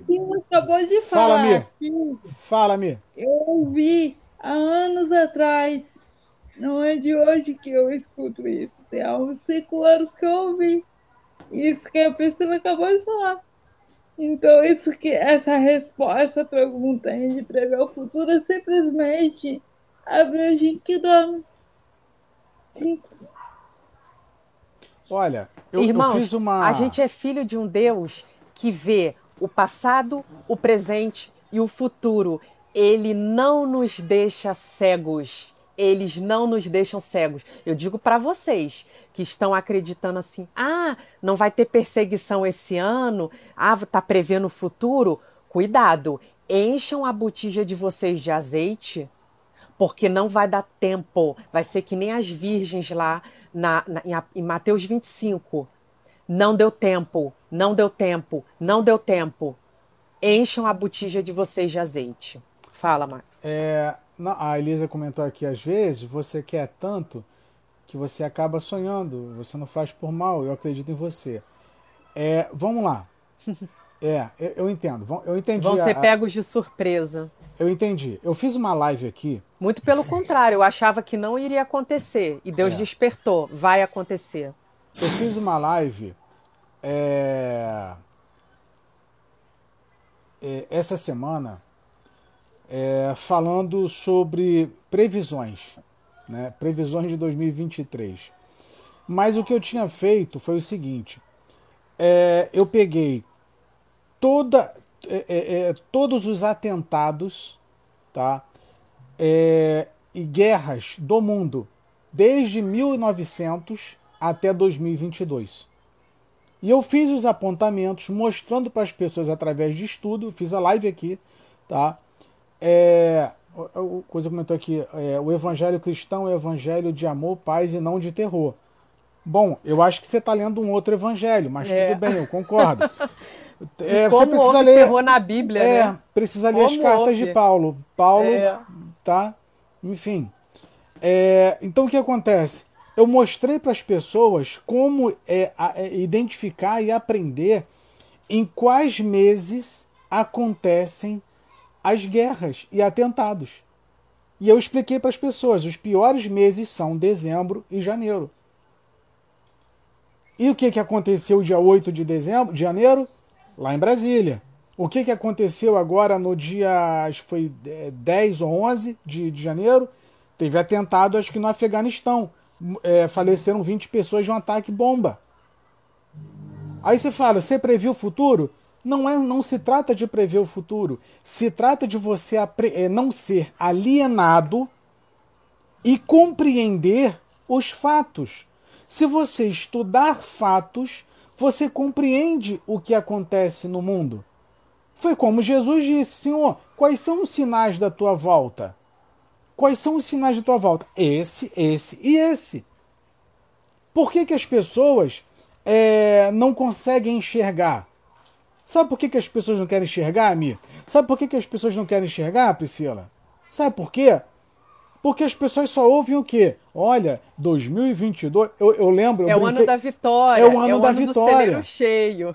Eu lembro que em 2019, Amados. todo mundo profetizando: olha, 2020 vai ser o ano da tua vitória. O que, que aconteceu em 2020? Praga no mundo todo, lockdown. Cadê a vitória de 2020? Então as pessoas estão acostumadas com tom, é, é, tomar dose de alienação e de é. ópio da ignorância o tempo todo. Elas estão tão alienadas e tão adormecidas que foi por isso que Jesus falou das dez virgens. As cinco prudentes e as cinco nécias. As cinco nécias, elas estavam vivendo adormecidas no entretenimento, no gospel, na brincadeira. E por que, que as outras cinco se preocuparam e a botija com a sede estava cheia? Porque elas preveram o futuro? Porque é. elas sonharam? Porque elas, ah, ela sonhou Amados, e acha. Não. O cristão, ele vive na iminência, vive na iminência da tribulação e da volta de Cristo. Se você não vive assim, você não é cristão. Deus tem avisado. Quando eu fui, é, quando a gente é carne, a gente é ser humano. Eu estava chorando. Teve um dia que eu fui fazer um jejum, oração. Nesse dia de jejum e oração, eu estava chorando ali com Deus, Senhor. A nossa a igreja não está preparada para perseguição, não estamos preparados. Sabe o que, que Deus falou para mim? Nu e cru. A, a mensagem foi essa. Ai daquele, é melhor pela perseguição. Ai daquele que cair na mão do Deus vivo. Eu tomei um susto quando Deus falou isso para mim. Um susto. Amados, a perseguição é um livramento para o que vai vir sobre esse mundo. Vocês não sabem o que vai ser o apocalipse, não a, tem ideia. A Elisa comentou aqui: a, a esperança faz bem, o mundo já está pregando medo. Não, o mundo não prega o medo. O mundo prega a alienação, é o contrário. E outra, o apocalipse, aqui ó, é, vocês se acham mais santos do que os outros. Sou. Eu Mas... sou santa e separada do mundo. Santidade significa separação. Quando você se separa da música secular, você separa os seus lábios para falar coisas é, da, é, espirituais. Quando você separa as suas vestes, quando você separa o seu andar, quando você separa tudo na sua vida, você é santo. Você é separado, sim. É. A igreja que vai subir é o a igreja separada. Aqui o colega aqui confundiu ser santo com santarrão e ser arrogante. Ninguém separado. está sendo, ninguém ser, está sendo é arrogante, é ninguém está sendo santarrão, não se trata disso, sabe? Então, assim, a ideia é que vocês precisam, nós precisamos compreender, porque um dia é, eu compreendi, um dia eu estava enganado dentro do templo. Num dia eu só ouvi a pregação de 318 lá na, na Igreja Universal para receber a prosperidade, sabe? Então, assim, fato é que é, ah, você é santo demais. Temos Amém. que ser santos, mas o que vocês separados. têm que pensar é o seguinte: lembram de, de Noé? Noé foi avisado: olha, prepara a arca e prega 120 anos. Porque vai descer o, o cacau vai é. descer. É. As Aí, pessoas que que falaram na época, deve ter falado, não é você prever o futuro que vai não vir é, um dilúvio? Não é, você é santo demais, não vai acontecer nada disso. É. Então, assim, tudo bem, eu, eu, eu, eu, respeito a opinião das pessoas que vêm aqui, ah, vocês são santo demais. Amém, eu quero a ser gente tá aqui, forma, amém. A gente tá aqui para dar cara a tapa mesmo. Glória a Deus. Tá? Agora, é. é eu, eu já, já fiz lives aqui é, com, e, e, ateus aparecendo. Até a Mibri riu num dia que eu comentei sobre isso. Que é, as pessoas, ah, vocês falam de Jesus, Jesus não existe, ele não vai nem voltar. Eu falei, mas você tá, tá apressado com o que se você não vai subir? Então, se você não acredita, meu amigo, que vai ter perseguição, não tem problema. É. Sabe? Se Uns você vão acredita, estar preparados e outros não. É. Se você acha que ficar. Sabe o que, que acontece? Ah é que, que pregam uma parte do evangelho. Pregam-se uma parte. Ai, Jesus é o bonzinho, Jesus é o Salvador, Jesus. Tá. Mas é a justiça que ele prega. E a hora que ele vai corrigir e exortar o povo. Exatamente. Que ele derruba o tempo todo, que ele é o. Que ele é bravo, que ele fica chateado com Pedro E aí, como que fica essa parte? Ninguém é. quer pregar essa parte. Deus é juízo também, né, Mia? Ó, a, a irmã falou, o irmão, sei lá, todos nós temos pecado, moça, pode ter certeza. A Bíblia diz uhum. que todos nós somos pecadores. Está mentindo aquele que não tem pecado. Mas a Bíblia também diz: busque santificação, separe-se, separe-se, santifique-se. Quem é santo, santifique-se mais. Quem é impuro, quem é sujo, suje-se mais. De que lado vocês estão? Daqueles que estão se santificando, se separando, se preparando para o casamento do século, ou são aqueles que estão sujando as suas vestes, ofendendo os irmãos, duvidando dos irmãos, os chamando de adivinhos, não somos adivinhos, amados. Aquele que tem o Espírito Santo, ele é guiado a toda a verdade. Meu irmão, e outra coisa aqui, ninguém está julgando ninguém. Aqui a gente está mostrando o caminho da santificação. Como se separar, como buscar o conhecimento. Aqui ninguém está julgando ninguém. A gente Olha, sabe isso. que da mesma o, forma o que é julgado, a gente Amém. também é, Sabe o que acontece? Sabe o que acontece? Hum. Olha, é, quer continuar aí no entretenimento gospel? Pode continuar. Você quer continuar aí na. na, na, na, na é é, é, é, como é que fala? Dando seu dízimo, sua oferta, você pode continuar, isso não é, não é problema não. Você quer ir para sua igreja, você pode ir para sua igreja. Sabe? Você quer continuar contribuindo com dinheiro lá para, sabe se Deus para onde que vai? Você pode continuar. Você pode fazer da sua vida o que você quiser. Você pode desacreditar de Deus. Você pode, é, sabe, ter amante. Você pode fazer o que você quiser. Então, assim, você pode, inclusive, não acreditar no que as pessoas falam. Você pode acreditar, aliás, tem pessoas que acreditam mais no que um, um, presidente fala, no que um candidato fala, é, do que no que vem da palavra de Deus. Você tem um direito total. Sabe por que, que eu respeito o seu direito? Só me estendendo aqui, é, pedindo permissão à minha esposa e, e a Mi, tá? a Mi já conheço já há mais de 10 anos. Sabe por que, que você tem um direito e eu respeito o direito de todos vocês? Você sabe o que eu aprendi com a Bíblia? E eu demorei muito tempo para aprender sobre isso. Jesus respeitou Judas. Jesus respeitou o direito de Judas de fazer o que tinha que fazer. Vai lá e fazes o que tu tem que fazer. Então quem sou eu para dizer que você não pode pensar é, de forma equivocada da minha pessoa ou de quem está aqui? Você pode, sabe? Você pode pensar e fazer o que você quiser. Jesus não impediu Judas. Quem somos nós para mudar o pensamento Amém. das pessoas que estão aqui? Amém. Faz o que você tem que fazer, meu irmão. Ah, eu não concordo, ah, vocês são adivinhos. Não tem problema. Até porque você nunca vai ver aqui a gente jogando carta, búzios e qualquer outra coisa. Tá? Então, assim, por exemplo, é, por exemplo, eu já estava desde 2017 eu já falava isso na faculdade de jornalismo. Eu, avisa, eu avisei, e falei, olha, Bolsonaro não vai ser reeleito. Chegou 2000 e, 2000, é, 2020, 2020, início de 2022, final de 2021. Já avisei para os colegas, eu falei, Bolsonaro não vai ser reeleito. O que, que aconteceu quando saiu o resultado? Primeira coisa que eu fiz, eu fiz questão de fazer isso. Eu fui lá perguntar lá aos colegas lá. Falei, vocês lembram o que eu falei para vocês em 2017 e, e, e, e, no início desse ano? Que ele não ia ganhar? Ah, eu sou adivinho? Não, você tem que aprender a fazer a leitura dos fatos. Você tem que aprender a entender como que o sistema funciona. Se você entende como que o sistema funciona, você, entende, é, você não é enganado. Por isso que Jesus falou: acautelai-vos que ninguém vos engane. Não é, olha, seja adivinho para você não ser enganado. Não! É acautelai-vos, fiquem atentos, aprendam a interpretar os sinais, os fatos, os acontecimentos. Ninguém está falando de adivinhar, sabe? É, Jesus sabia que tinha que ser feito. Foi Judas, mas poderia ser Paulo ou Pedro. Mas é isso que a gente está falando.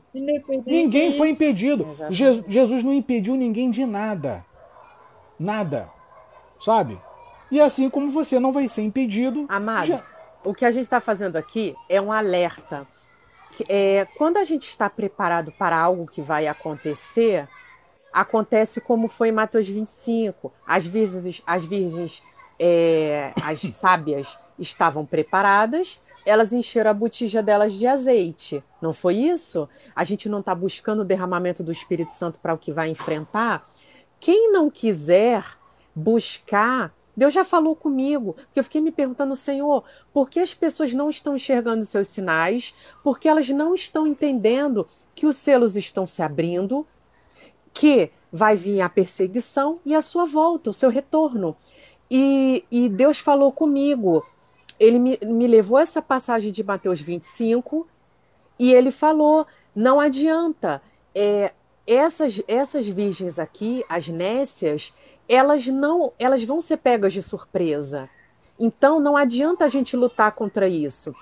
Eu respeito a, os irmãos não quererem se preparar, os irmãos acharem que não está nada acontecendo, que as lavouras estão ótimas, que não vai haver crise econômica, que não vai haver país atacando país esse ano, que não vai haver fome e doenças. Eu respeito. É, mas eu estarei preparada, a Michelle estará preparada, o irmão Max estará preparado. Quem quiser se preparar conosco, seja bem-vindo. Aqui a gente não vai maquiar a história. Sim. É isso mesmo. É, é engraçado que fala, Mia. o Senhor fala que a vida dele será o mesmo, é, será igual ao tempo de Noé. Isso! É, é realmente isso que a gente está vivendo, iguais os tempos de Noé. Eu acredito que Noé foi zombado, ninguém acreditou, chamou ele de, de tanta coisa. É isso aí. Nossa, 100 anos ainda você tá aí. 90 anos você tá aí ainda, porque foram mais de 100 anos, né? Não foi só 100 anos para construir a arca, até que se construiu a arca e a arca se fechou, não é? Muitos não acreditaram. Muitos. É isso e mesmo. Está exatamente mesmo. igual. Você falou certinho. a, Muitos a, serão a Elisa, de surpresa. A, a Elisa fez um comentário aqui, que eu falei isso com a Pri outro dia. Ó, eles cantam, eles dançam, chamam várias pessoas para pegar, isso demora muito. É, eu, eu, eu fui para uma denominação com a minha esposa e a minha sogra não tem muito tempo. Olha. Gente, é sério, eu tô rindo, mas é sério. Olha, mais cantor, todo mundo, criança, é, músicos, pastores, obreiro, mulheres, homens, Olha, aí depois teve o momento da, do recado, é, teve oração para não sei o que, teve oração para o dízimo, oração para a oferta. Mas olha, eu saí num cansaço da igreja. Eu falei, meu pai do céu, para que essa perda de tempo?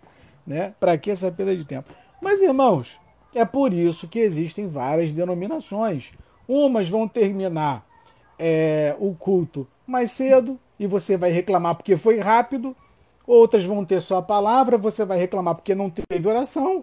E na outra vai ter só oração que vai o cachorro, papagaio e periquito cantar e você vai reclamar que o zoológico inteiro está cantando. Então procurem a que, a que mais se adequa a você. Por exemplo, tem a igreja lá, a, a, a IURD, que só fala de dinheiro.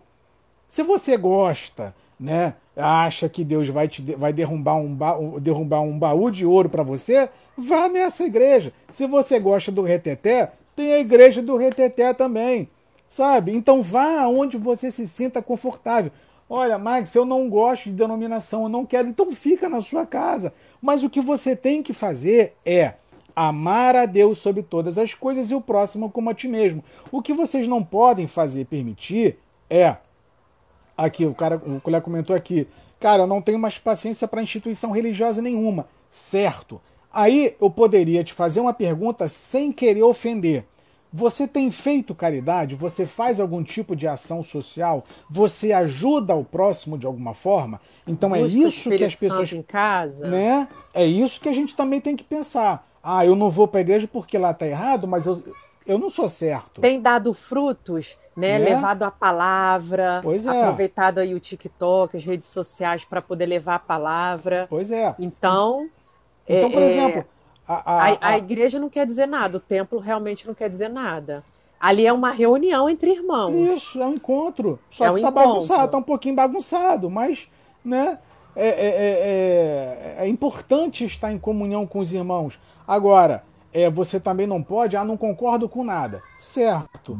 Mas também não fazer a sua parte como sociedade, como igreja, e ficar preso dentro de casa, aí já é uma coisa é, que precisa ser revista, porque senão vira egoísmo, vira ego, vaidade, né?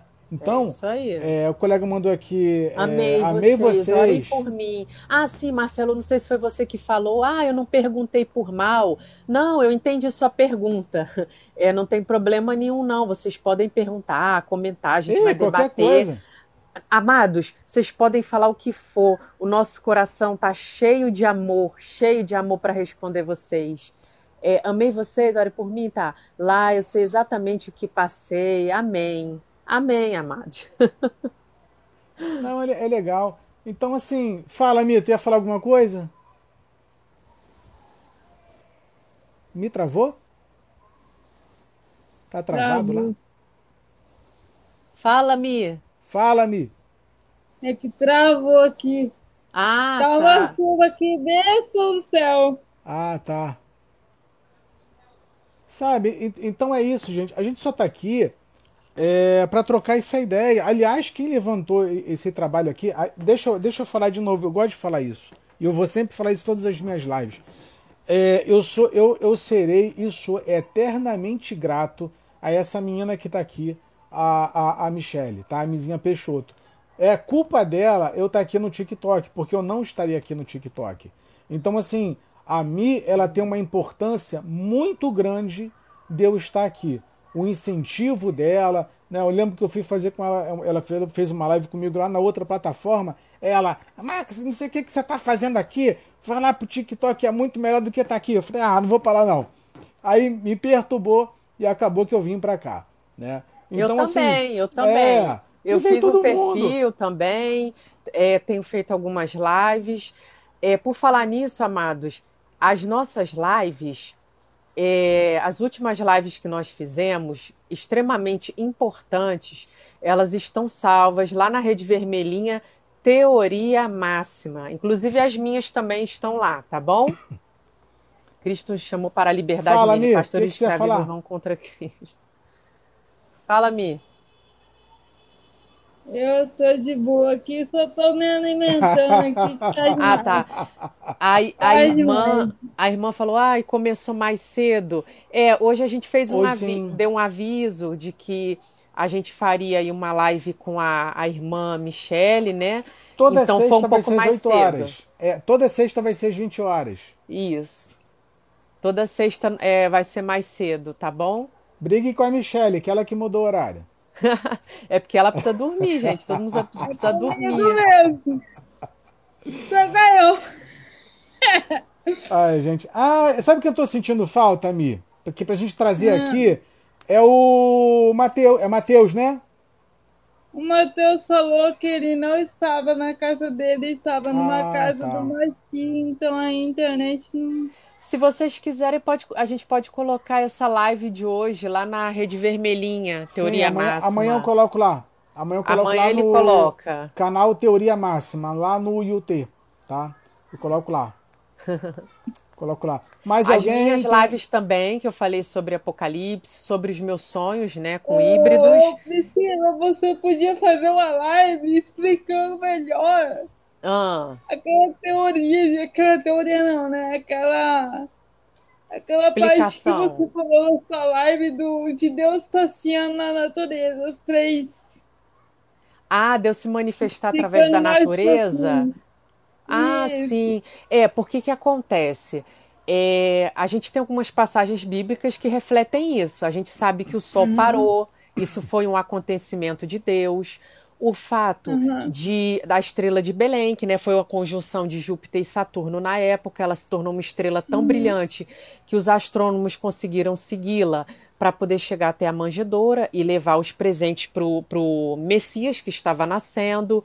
Então, assim, existem várias passagens é, sobre, é, sobre as manifestações de Deus na natureza. Inclusive, existe um, um, um livro chamado Evangelho das Estrelas que vocês podem acompanhar por lá também sobre isso. Então, o que acontece? Quando Deus está irado, é, quando existe juízo de Deus sobre a terra, é muito comum a gente ver é, ciclones, furacões, granizo, neve, mudança climática, terremoto. Por que, que em Apocalipse está escrito que vai haver terremoto e perplexidade pelo bramido do mar? Ele está fazendo um alerta: olha, eu vou me manifestar novamente. É, no mundo, não sei se todos sabem a respeito do tema, vai haver uma inversão do campo magnético. Isso vai ocasionar esse ano e no ano que vem é, uma série de catástrofes climáticas. E Deus está falando aos seus escolhidos: não se preocupem, eu estarei protegendo vocês. Vai acontecer novamente. Aconteceu há, há séculos atrás. Tá? 1617 houve uma inversão magnética também. Vocês vão ver crateras se abrindo no solo, engolindo é, é, bairros. Vão acontecer, por exemplo, Deus, Deus, vamos lá. É, vocês lembram quando Jesus estava na cruz que o soldado transpassou com uma espada, parece, e jorrou água dele? Vocês lembram disso, dessa passagem? Lembrem-se, é, Deus, ele é plasma também. Ele criou o plasma. O plasma tem quatro estados da matéria: é água, é granizo, é neve e é fogo, tá? O que, que acontece? Vocês estão vendo no Brasil inteiro essas inundações acontecendo? Deus está mexendo no clima. Algumas cidades também, milhares de cidades já estão, milhares não, dezenas de cidades já estão debaixo de chuvas de granizo. Qual é o próximo passo? A neve. Nós teremos frio rigoroso aqui no nosso Brasil.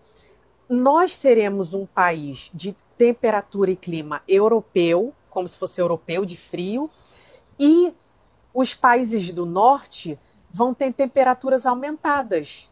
Vai mudar, vai inverter. A gente tem que se preparar para isso, que Deus está mexendo. Vocês viram agora nos Estados, nos Estados Unidos o ciclone bomba, que deixou a, os Estados Unidos com temperaturas a menos 60. Deus está passando com seu juízo. Ele está julgando as nações. É, é... Vão vir ciclones, vão vir neve. Lembram que em Apocalipse, quando finaliza é, a consumação da ira do Senhor, é... Gente, ó, você, vocês tiram vocês tira a conclusão, tá? Para não ficar só da palavra da Priscila. Dá uma olhadinha no tempo.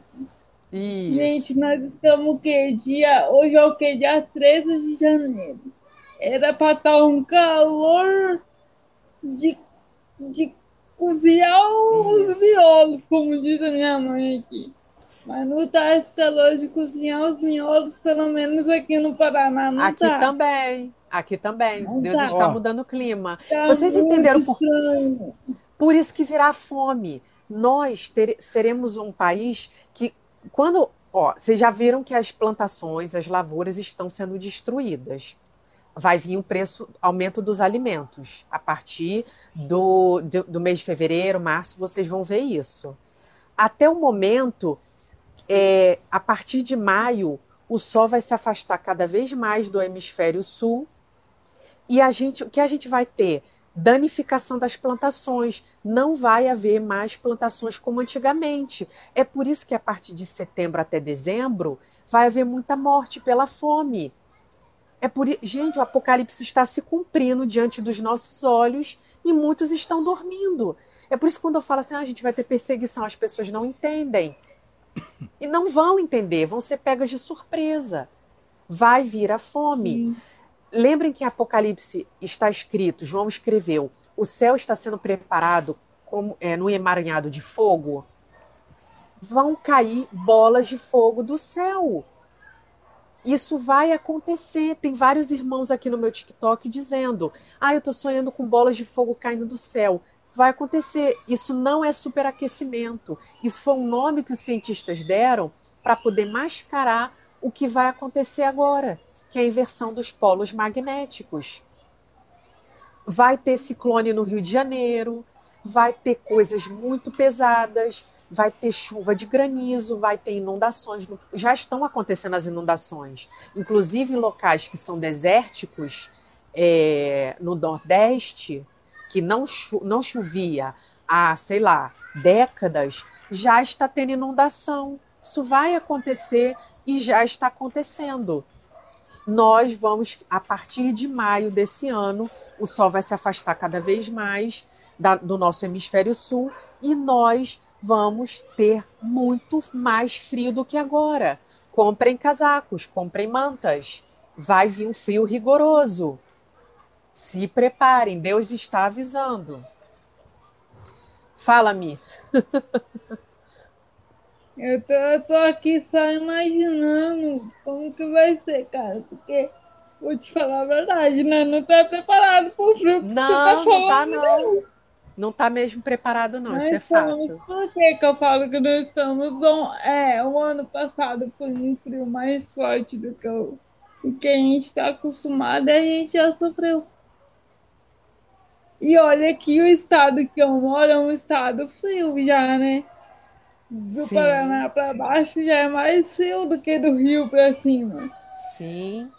Cara, vamos se preparar, porque o negócio não é brincadeira.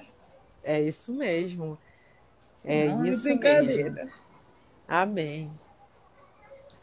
Quando essas coisas começarem a acontecer, lembra que tem muitas pessoas sonhando que vê as prateleiras no mercado vazias?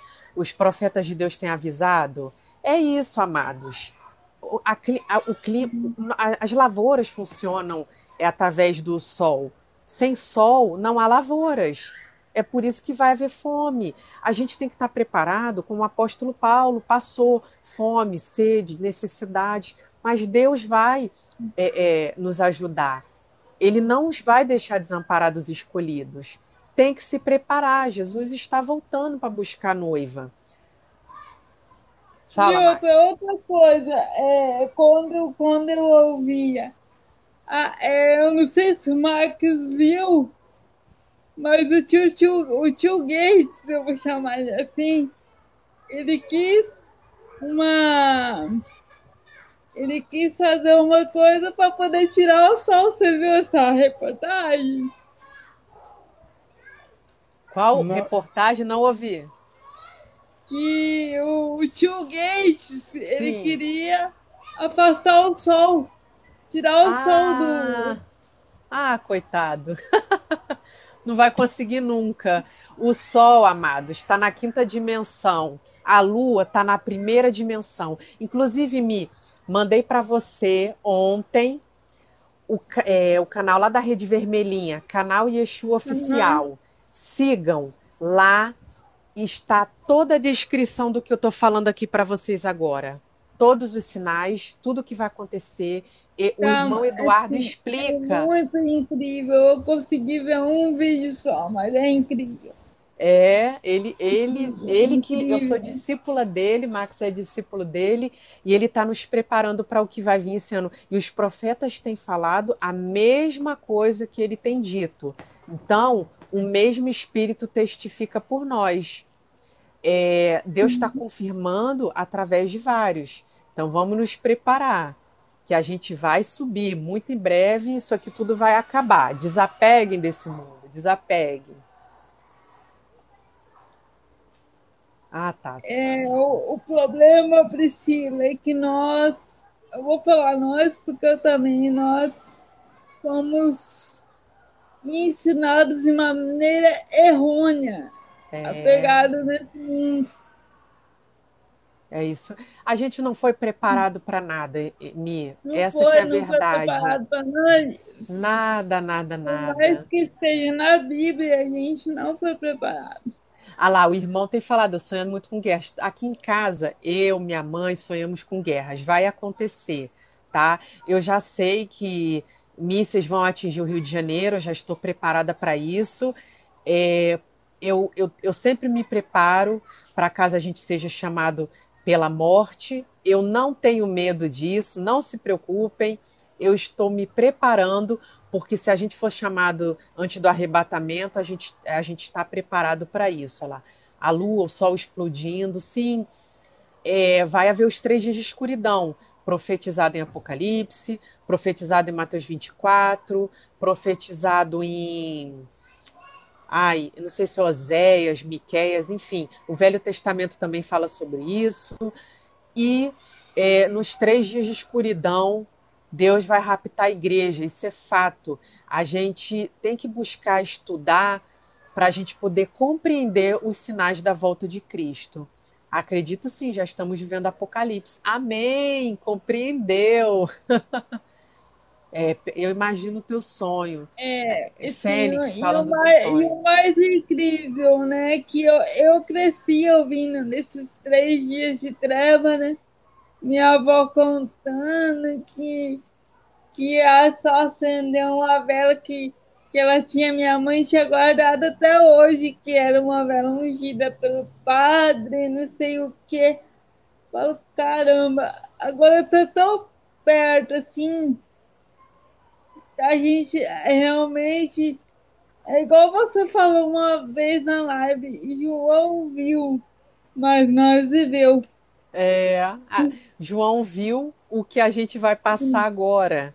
Né? Ah, a senhora é formada no uhum. Instituto de Física e Meteorologia. Não, amados, esses estudos é, que, eu, que eu acompanho, eles já estão se confirmando há muito tempo. Como Deus está confirmando através desses sinais, eu estou seguindo esses estudos, eles estão se confirmando, não tem é, é, nada de novidade. É, eles são feitos por judeus messiânicos. Eles estudam, eles trouxeram, eles acreditam no sacrifício de Jesus na cruz e Deus tem revelado as coisas que vão acontecer. Já aconteceram. As inundações, que todo mundo ficava rindo, a ah, inundação, granizo no Brasil, já aconteceu, já começou. Eu estou acompanhando as notícias todos os dias. Como os estudos estão batendo certinho, eu continuo seguindo esses estudos, porque o verdadeiro profeta é aquele que Deus é, confirma, manifesta. Eu falei com Deus, confirma no meu coração. E eu queria que vocês seguissem, sigam lá na Rede Vermelhinha, canal Yeshua Oficial. Tá tudo lá o que eu tô falando é, aqui. Você me permite só uma coisinha? Só uma coisinha. É, a colega aqui comentou, eu achei bacana o comentário dela. Da, metade. da Marcinha. Vocês acreditam que seremos arrebatados antes da tribulação, na metade ou no final? Eu amo responder esse tipo de comentário. Tá? E deixa eu responder rapidamente. É, eu, particularmente, tá? Eu, eu, não sei a mim, minha esposa tem um pensamento dela. Eu tenho meu pensamento. Eu sou pós-tribulacionista. Por que, que eu sou pós-tribulacionista? É, por questões teológicas? Sim e não. Por que, que eu sou pós? Se Deus não é, arrebatar conforme o pensamento dos pré-tribulacionistas e do meso, você vai ficar chateado com Deus porque você não foi arrebatado antes e vai ter que passar por tudo? eu, eu tenho o seguinte pensamento: se prepare para o pior. Se prepare, inclusive, é como eu falo sempre, quando eu me despeço de vocês nas minhas lives.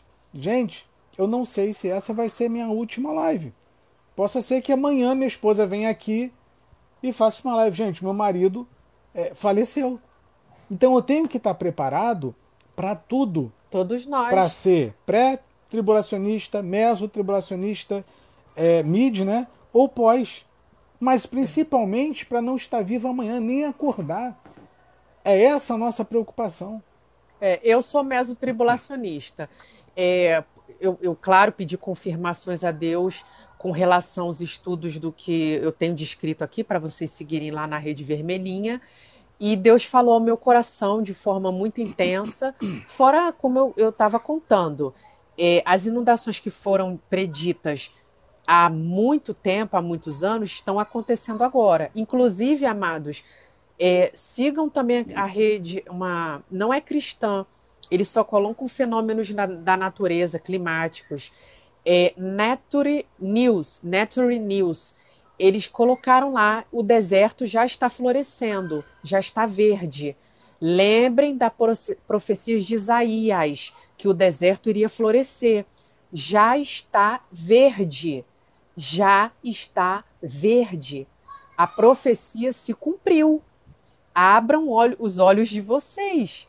E, e outra coisa, que é o seguinte, é... Uma coisa que só para encerrar minha fala, tá? acho que a gente já falou para caramba hoje, é que é o seguinte, é... gente, o que a quantos cientistas tem no nosso país? No seu bairro, no bairro que você mora, tem quantos cientistas? Tem quantos é, é, engenheiros na rua que você mora? No, na cidade que você mora, quantos receberam o Prêmio Nobel da Paz? Quantos é, no bairro, na cidade que você mora, são é, estudiosos e de nível é, que influencia o país? Sabe? Então, quando a gente tira é, a média do nosso país, aqui o colega comentou aqui, não conhece nenhum cientista. Por que, que não conhece nenhum cientista? Sabe por quê? Porque as nossas faculdades, elas só nos ensinam a ser empregados. Nós somos escravos diplomados. Executores. Executores. Executores. Nós somos escravos diplomados. Só isso. Nós não fomos feitos para pensar. Os nossos pais não nos ensinaram a pensar. A escola não te ensina a pensar. Os teus pastores não te ensinam a pensar. A televisão não te ensina a pensar. A rádio nunca vai te ensinar a pensar. Então, viver dentro de uma caixa é, é extremamente perigoso. Mas mais terrível ainda é quando você sai dela e se depara com a realidade. A realidade que você vive dentro de uma Matrix, que foi o que Jesus tentou mostrar para os eh, seguidores da época dele. Ó, oh, vocês estão vendo aqueles lá? São raça de víboras. Eles fazem duas vezes mais filhos do inferno. E ninguém imaginava que aqueles homens faziam tamanha maldade. Olha que eles cuidavam do templo, né? fazia, cumpria toda a lei, mas no entanto colocava um fardo pesado que as pessoas não poderiam suportar. Então Jesus deu um alento, desnudando, tirando as escamas dos olhos daquelas pessoas para que elas enxergassem a realidade. Agora, agora, você chega, eu, por exemplo, Tá? Eu, por exemplo, passei quatro anos numa faculdade de jornalismo. Caramba, a única coisa que eu vivi lá foi doutrinação marxista. A única coisa que eu vivi lá foi doutrinação de esquerda. Minha esposa sabe disso. Eu falava, chegava em casa falando. Então eu passei por doutrinação de esquerda dentro de uma faculdade. Tá? Aí você sai de lá, ah, nossa, eu sou jornalista, tô com diploma, vou, caramba, agora eu vou falar de, de notícia disso. Aí você vai para uma empresa, para uma emissora. Ó, aqui na, na, nessa emissora você vai ter que falar isso, isso, isso, isso, isso, porque é o que nós te pagamos. Se você falar diferente disso, você vai ser demitido. Aí você vai para uma denominação evangélica, tá? Você vai para uma denominação evangélica. Chega o, o, o, o, líder que é responsável da cidade. Não, não vou citar o nome aqui dos conglomerados, que eu adoraria falar o nome, mas eu não vou citar o nome aqui. Posso, numa live particular minha, falar, mas com, com as meninas aqui não. Que é: olha, eu queria pregar sobre isso daqui. Não, você não pode pregar sobre isso. Você tem que pregar isso, isso, isso, isso, isso. Vocês querem ver uma coisa bem legal? Bem legal? revistinha de escola dominical. Vocês querem coisas mais imbecis do que, do que tem ali? Desculpa o termo. Doutrinação. Doutrinação. Outra coisa que a minha esposa estava comentando aqui, eu estava ouvindo, o que ela estava falando, o que a Mi estava falando, que é o seguinte: quantos astrônomos, não é astrólogos, quantos astrônomos vocês conhecem? Cita o nome de um astrônomo no Brasil. Você não conhece ninguém. Agora, MC, você conhece. Fanqueiro, você conhece. Farofeira. Farofeira, né? Jogador de futebol, você conhece. Artista. Ex-BBB. BBB, ex-BBB, quem, quem vai entrar, quem vai sair. Ah, isso daí tem profeta, né? né? É como é que fala que o, que o rapaz falou aqui? Adivinho. Né? Aí todo mundo quer adivinhar quem vai ganhar o título de futebol, quer adivinhar quem vai entrar no BBB, quem vai ganhar, para isso não tem problema, você pode adivinhar. Então quer dizer, então você chega lá, o colega comentou aqui, doutrina é ruim? É. É.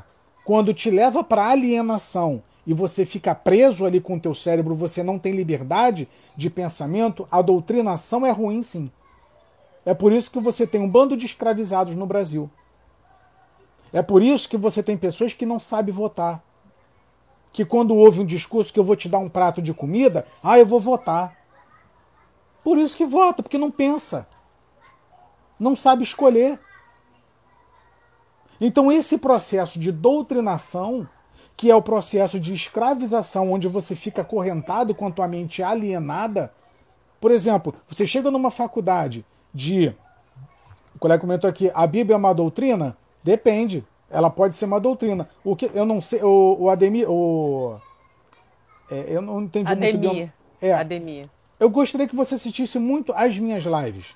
O que, que eu tenho falado nas minhas, as minhas lives? Aliás, eu adorei todos os seus comentários aqui. Para mim, você foi um dos melhores aqui. Todas as suas críticas que você fez, para mim, foi a melhor. A Bíblia, pegar aqui a tua pergunta de novo. A Bíblia é uma doutrina? Sim e não. Por exemplo, eu sou apaixonado por Jesus, mas eu não sou é, um fanático por Jesus. Porque eu entendo que todo fanatismo ele te leva para a doença, ele te leva para a perdição. Você pode ser um bibliólatra.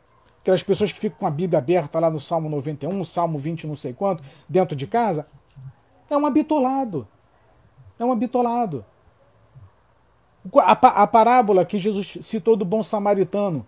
Tava o rapaz caído lá na beira, lá passou três pessoas. Passou três pessoas lá. Quem foi o único que não ajudou? O religioso. Por quê? Porque era fanático. Ele vivia o fanatismo. Ele era doutrinado.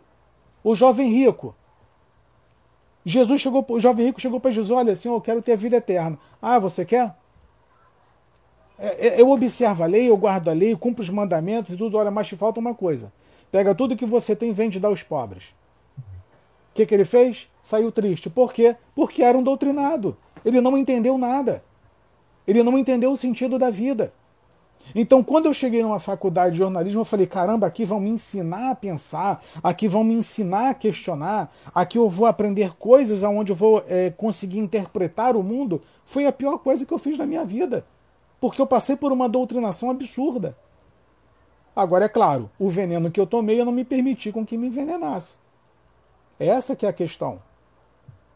Por exemplo, isso aqui eu posso falar para vocês. Eu já li mais coisas de esquerda na minha vida do que outro tipo de literatura. Mas isso não me envenenou. Aí eu perguntei para vocês: vocês conhecem algum astrônomo? Não, por quê? Toda é, todos os fatos e acontecimentos eles estão nas estrelas. As estrelas dizem tudo sobre a vida da gente. Só que por que, que a gente nunca aprendeu sobre astronomia? Porque são segredos que não podem ser passados para a massa que está aqui, na, que está abaixo na cadeia da, é, mais baixa da pirâmide. A comida que você come, o pão que você come, é a pior farinha de trigo. A, o macarrão que você come é feito com a pior massa. O arroz que você come é o pior arroz.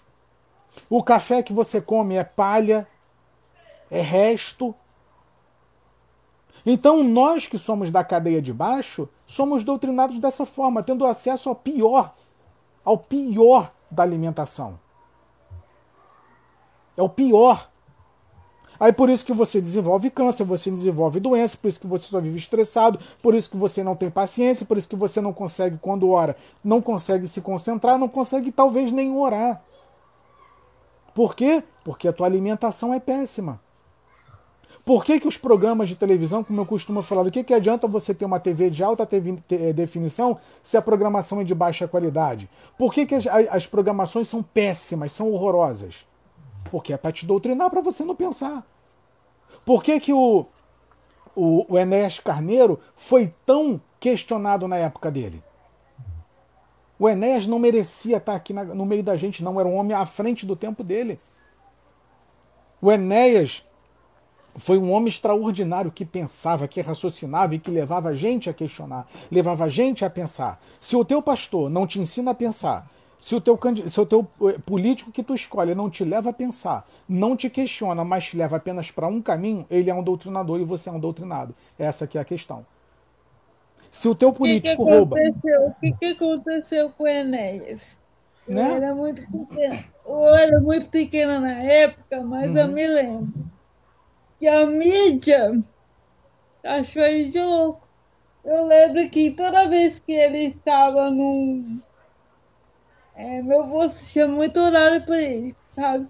Na hora que chegava no horário dele, ah, esse cara é um louco, esse cara é um safado, esse uhum. cara é um não sei o quê. Quando eu fui ver, depois que eu cresci, que eu fui ver o discurso do cara, eu falei, cara, como que esse cara era louco? O cara é louco. Ah, ele denunciou a corrupção. Ele falava na época dele e ninguém entendia. Aí vocês querem ver outra uma coisa? Ele já falava do roubo do, da, das pedras Sim. do país. Sim. Vocês querem ver uma coisa bastante interessante? Bastante interessante. Quantos botecos tem no bairro de vocês?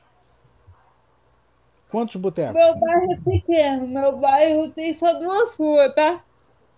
Tem dois, três, quatro, cinco. Quer dizer, cinco, cinco em duas ruas? Duas ruas. Então Aqui quer é dizer, onde eu moro. qual é a empresa mais valiosa do Brasil? A Ambev. Tirando Ambev. a Petrobras, que é estatal, é a, a, a empresa privada é, é a Ambev. Por quê? Porque o brasileiro adora cachaça. O brasileiro adora isso. Então quer dizer, vai ser cientista como? Vai pensar como? Então, a, a, a, é por isso que vocês pegam muitos professores de escola dominical com pobreza de conhecimento. Então, a gente vai estar tá condenado a ser uma sociedade é, escravizada a vida toda, porque não pensa. Pega aí os resultados do PISA, resultado de Enem, não consegue fazer um texto.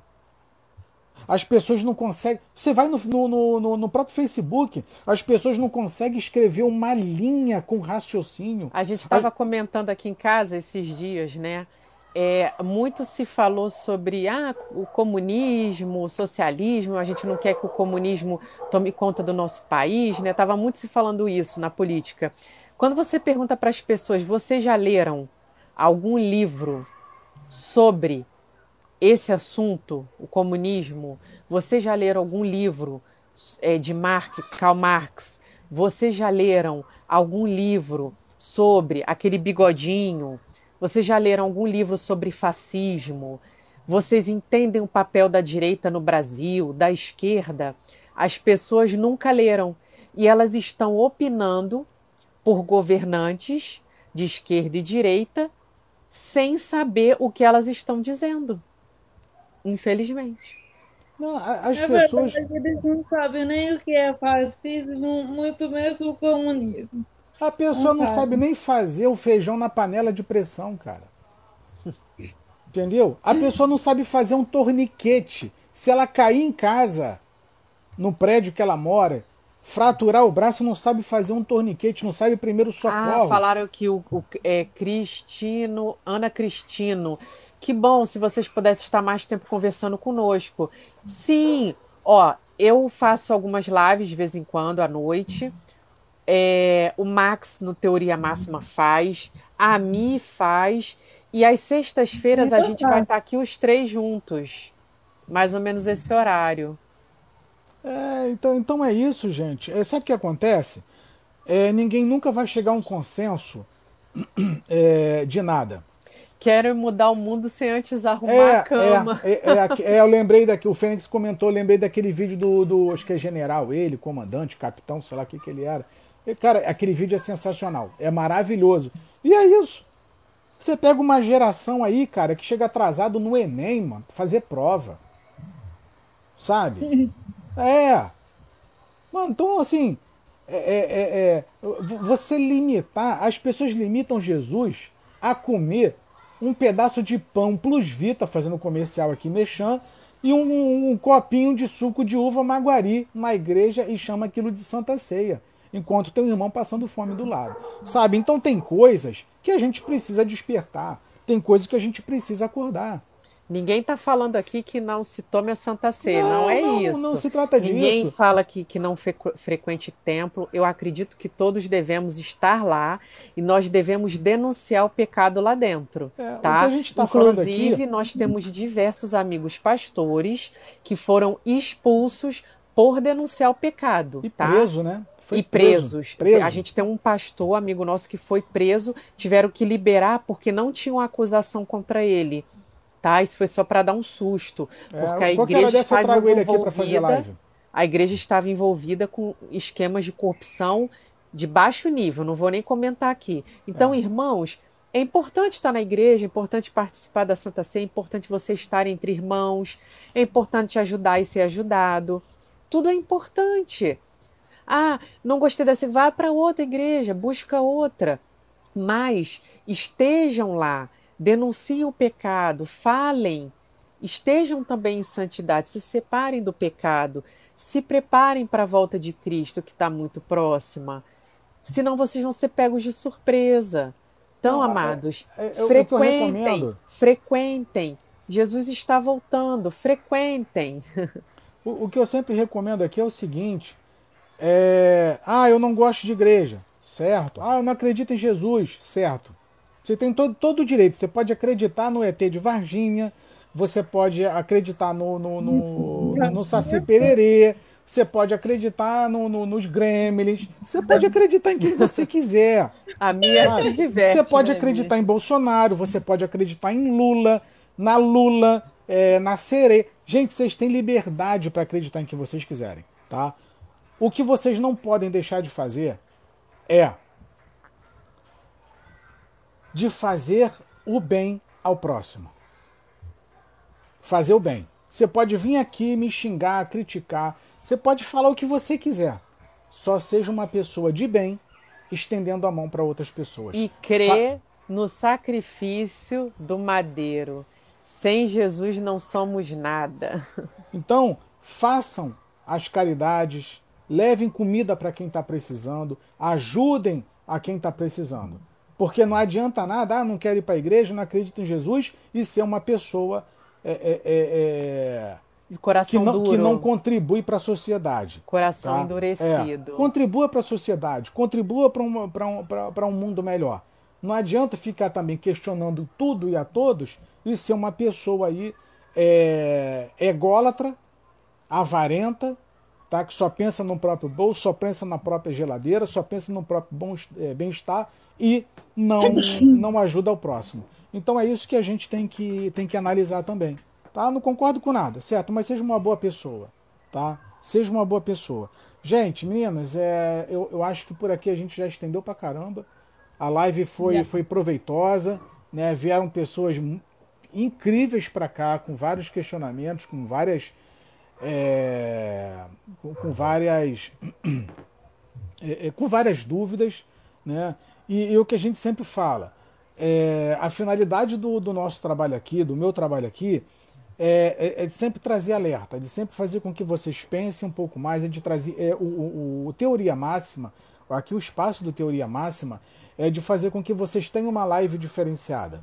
Vai agradar todo mundo? Não vai agradar todo mundo. É igual faculdade. Tem professor que você vai gostar, tem professor que você vai fazer o máximo para matar a aula. Inclusive, vai pedir a Deus para ele é, é, passar por algum problema no trânsito para não chegar para dar aula, tá? Então assim não dá para agradar todo mundo. Agora eu vou fazer a minha parte, tá? É, vou, vou tentar ao máximo contribuir é, com tudo que eu puder fazer de, de conhecimento. Tem lá o, o, perfil da minha esposa também, tá? Que é pri, arroba pri é, Carneiro Palheta. Sigam ela. Algumas pessoas vão se identificar com o trabalho dela, outras pessoas não vão se identificar. Sigam a Mizinha Peixoto também. Tem gente que vai amar a Mi, que vai se apaixonar pela Mi. Tem gente que não vai gostar também. Tem gente que não vai gostar de nós três. Vou, a gente vai fazer o quê? Né? Não dá para né, ser 100%. Mas vai lá, dá um apoio, contribua, né? É, comenta se você gostou lá, se você não gostou. Mas lembrando que todos são sempre bem-vindos às nossas lives. Tá? Eu Amém. não tenho por hábito é, ficar bloqueando ninguém. Eu não gosto de bloquear ninguém. Eu não suporto bloquear ninguém. Ah, é porque isso aqui é um ato democrático. Você pode vir aqui. Agora, faltou com respeito. É, a, a Cristina, a Ana eu vi você cuidando dos gatinhos hoje. É, eu acho que foi ontem que eu fiz a live lá com os gatinhos, tá? Mas eu publiquei lá no meu Instagram também. Vou estar tá publicando lá os ah, gatinhos. Sim. Amanhã de manhã eu tô lá. Vou fazer a live lá de manhã com os gatinhos, tá? A à gente... noite, a final da tarde sou eu, ele de manhã é. leva, no, a final da tarde eu levo também. Já são é, oito anos, é uns oito anos cuidando de animais de rua, gente. É, é um trabalho cansativo, é sabe? Então, cansativo. Então, é, a gente coloca, publica lá, que é para incentivar outras pessoas que façam bem também. Então, Amém. esse trabalho teve início com a minha esposa, me incentivou, fui junto com ela, estou contribuindo, sabe? E aí a gente vai caminhando para melhorar a sociedade, que são animais que são abandonados por pessoas é, que se acham santarrões, sertonas e que estão abandonando os animais na rua. Aí a gente vai lá e procura socorrê-los. Amém. Então a gente. Ó, só para finalizar, Sim. vou deixar uma. Mi, você quer falar primeiro? Quer finalizar? Eu quero finalizar com uma previsão de um homem que fez um livro muito maravilhoso. É Essa previsão é boa. Leiam. Ai, Mia, eu te adoro demais. Gente, a minha figura. Olha, amados, mais importante, creiam no sacrifício de Jesus na cruz, o sangue que ele derramou, santo, o Cordeiro Santo de Deus que derramou, mesmo sendo perfeito, ele levou sobre si todos os nossos pecados, todas as nossas transgressões. Ele levou sobre si todo o mal do mundo. Ele derramou o sangue dele por nós, para que crescemos, crescemos no nome dele. Tão amados, creiam que ele ressuscitou ao terceiro dia dentre os mortos. Ele pegou a chave da morte, da vida, do inferno, de, do tempo. Ele está no controle de todas as coisas. Não importa o que a gente vai passar esse ano, não importa o tamanho do vento, não importa tempestade, crise econômica, perseguição. Nada pode nos separar do amor de Cristo, nem altura, nem profundidade, nem os anjos, nem demônios, nada, nada, nada nos separa do amor de Cristo. Arrependam-se dos seus pecados hoje, porque Deus pode nos chamar essa noite mesmo, Ele pode nos chamar é, e, e, nós sermos levados. Então a gente tem que estar preparado para a gente ser levado a qualquer momento, a qualquer momento. Arrependam-se de seus pecados, separem-se desse mundo, separem-se. Estejam na, no, no, Egito, mas não se contaminem com a cultura do Egito. Os pratos que eles te derem, não se contaminem, separe-se, busque a face de Deus enquanto se pode achar, porque amanhã pode ser tarde demais. Busquem o derramamento do Espírito Santo sobre a vida de vocês, renovem a mente de vocês, transformem transformem. O Senhor Jesus quer habitar dentro da gente, ele quer trazer alegria, ele quer trazer paz, ele quer trazer renovação, ele quer que a gente nasça de novo, ele quer que a gente acredite no nome dele. Creia tão somente. Levem o evangelho a toda parte. Levem o evangelho a toda parte. Sejam testemunho aonde vocês estiverem, que vocês sejam conhecidos pelo nome de Cristo na vida de vocês. Amém. Amém. Fala, Marcos, finalizar. Não, a minha pode encerrar. A minha pode Encerra, encerrar. minha. Eu encerrar logo eu. Eu pequenininha nesses dois aqui. É, busquem, né? Como a Priscila falou lá, Mateus 7,7, fala enquanto você procura, você encontra, enquanto você bate, você é aberta. É, tá curto esse tempo já. Não, não adianta falar que vai demorar, porque esse tempo está curtíssimo, mas ainda está tempo. Busque, busque a Deus que ele não fica só na palavra do Max, não fixe só na palavra da Mi, nem na palavra da, da Priscila. Pesquise, leiam. Eu falei um livro aqui, tem o um filme também, George Orwell. Ele é tremendo, ele. Em 1964, Max, que ele É fez. George o- Orwell, 1964. 84. 1984. Ele já falou coisas que iriam acontecer, então aconteceram hoje. Coisa de câmera, cara. Em 64 não tinha nem energia direito que dirá câmera. Não Amém. tinha nem energia direito que dirá câmera. Então, a gente tem que analisar que é, não são só videntes. A palavra diz que, que Deus avisa os seus para livrar. Amém. Então- Isso aí. É, então estamos sendo avisados, não é de hoje, não é porque a Priscila sonhou, não é porque eu sonhei, não é porque o Max sonhou, é porque vai acontecer. Vai. Tipo assim. Amém. Amados, Eu, eu, eu confesso que de início, na primeira live da Priscila, eu fiquei com um pouco de medo, meu Max. é, Eu Tá confesso que eu tive que orar bastante quando ela falou dos, dos bebezinhos no útero artificial. Aquilo me assustou um pouco. Aí eu fui ler, fui orar e eu vi que ainda Deus mostrou a realidade. Então, é. procura. Procura Deus que Ele vai falar a verdade para vocês. Amém. É, é isso que é, é exatamente isso, especial. Se não acredita assim em nada do que a gente está dizendo hoje, que esse ano será um ano é, da- o ano da separação do joio e do trigo já está acontecendo, vocês vão lá, orem, ajoelhem-se, busquem o Senhor e perguntem. Pergunte, é, Senhor, o que eles estão falando é verdade? O Senhor vai responder para vocês. Peçam uma confirmação, Senhor. Esse ano todas as coisas vão acontecer, vão começar a acontecer. Perguntem. Deus, é, Deus vai responder, Deus vai confirmar. É só isso. É simples. É porque a gente já vem estudando há muitos anos, né, Mi? Os sinais estão aí, né, Mi? Quantos anos a gente vem estudando? E, a gente, e Deus, Deus alerta mesmo, Deus prepara. Fala, Max, Eu- termina aí. Eu me lembro de uma live do Max.